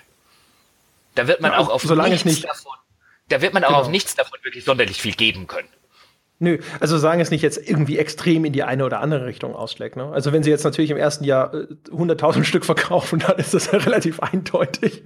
Also, wenn, äh, also das, das stimmt. Also entweder wenn es ein Totalflop wird oder ein riesen durch die Decke Erfolg, äh, dann wird man das ablesen können. Aber ich gehe nicht davon aus, dass eins von beiden passiert. Nee, ist halt das Ding, ne? Also, das ist so ein bisschen sogar wie, ähm, äh, wenn jetzt, keine Ahnung, irgendein Großereignis, irgendeine Katastrophe ist geschehen, oder keine Ahnung, jetzt hier wie bei dem Amoklauf hier in München zum Beispiel, äh, wo dann halt sich die, die Sender überschlagen mit irgendwelchen halbgaren Meldungen, weil einfach dieses, dieses Bedürfnis, sofort informiert zu werden, so groß ist. Und das ist also jetzt im übertragenen Sinne ein bisschen ähnlich, weil man will halt sofort die Antwort. Ist sie jetzt ein Erfolg oder nicht? Und das, wie immer ist es natürlich sehr unbefriedigend, jetzt hier in einem größeren Maßstab, wenn man dann halt sagen muss, das sage ich dir in zwei Jahren. Ja, ne, selbstverständlich. Äh, äh, ich meine, es wird auch kein, kein Online-Magazin sonderlich weit mit Meldungen kommen, die da lautet, wie erfolgreich ist die Switch? Wir können es Ihnen nicht sagen. Schalten Sie, kommen Sie in zwei Jahren wieder vorbei. Das ist halt, das ist halt, also ich glaube, das klickt nicht so gut. ja, jetzt könnte ich mir jetzt vorstellen. Wäre zwar ehrlich, klickt aber scheiße. Ja. Gut, äh, zwei Stunden, fast 20 Minuten, Herr Peschke. Ich äh, möchte nicht auf die äh, Tube drücken und es liegt mir auch nichts ferner, als dich zur Abmoderation zu zwingen, aber du musst jetzt sofort abmoderieren. Sehr wohl. Ja, ich muss nämlich aufs Klo. Das war auf ein Bier für diese Woche. Ich hoffe, ihr hattet Spaß. Äh, kommt doch einfach im Forum, forum.gamespodcast.de vorbei und gebt eure Meinung kund. Was sind eure Prognosen für die Switch? Wir können dann alle in zwei, drei bis vier oder fünf Jahren vergleichen, wie recht wir hatten. Das ist mal sozusagen das am weitesten, am längsten vorbereitete Told You So der Geschichte. Ansonsten viele Grüße, falls ihr da draußen tatsächlich im Discord-Channel durchgehalten habt und das Ganze live gehört habt. Nochmal, ich, äh, wir ziehen unsere Hüte vor euch. Und ja, natürlich haben wir immer Hüte auf, während wir podcasten. Ähm, davon abgesehen, wie immer der Hinweis, meine Damen und Herren, wenn Sie uns etwas Gutes tun wollen, gehen Sie auf iTunes, geben Sie uns die verdiente 5-Sterne-Wertung, denn so bleiben wir in den iTunes-Charts sichtbar. Wir behaupten uns weiterhin einigermaßen wacker gegen die Flut von Inhalten von Pete Smith.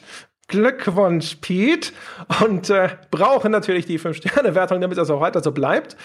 Und wenn ihr noch mehr für uns tun wollt und euch auch dann werdet Unterstützer des Podcasts auf Patreon. Ab 5 Dollar gibt es das komplette Bonusprogramm und mein Gott, haben wir inzwischen viel Bonusprogramm. Es lohnt sich wirklich. Auf Facebook sind wir unter facebook.com slash auf ein Bier und das war's, meine Damen und Herren, für diese Woche. Vielen Dank fürs Zuhören. Wir hören uns nächste Woche wieder. Bis dahin.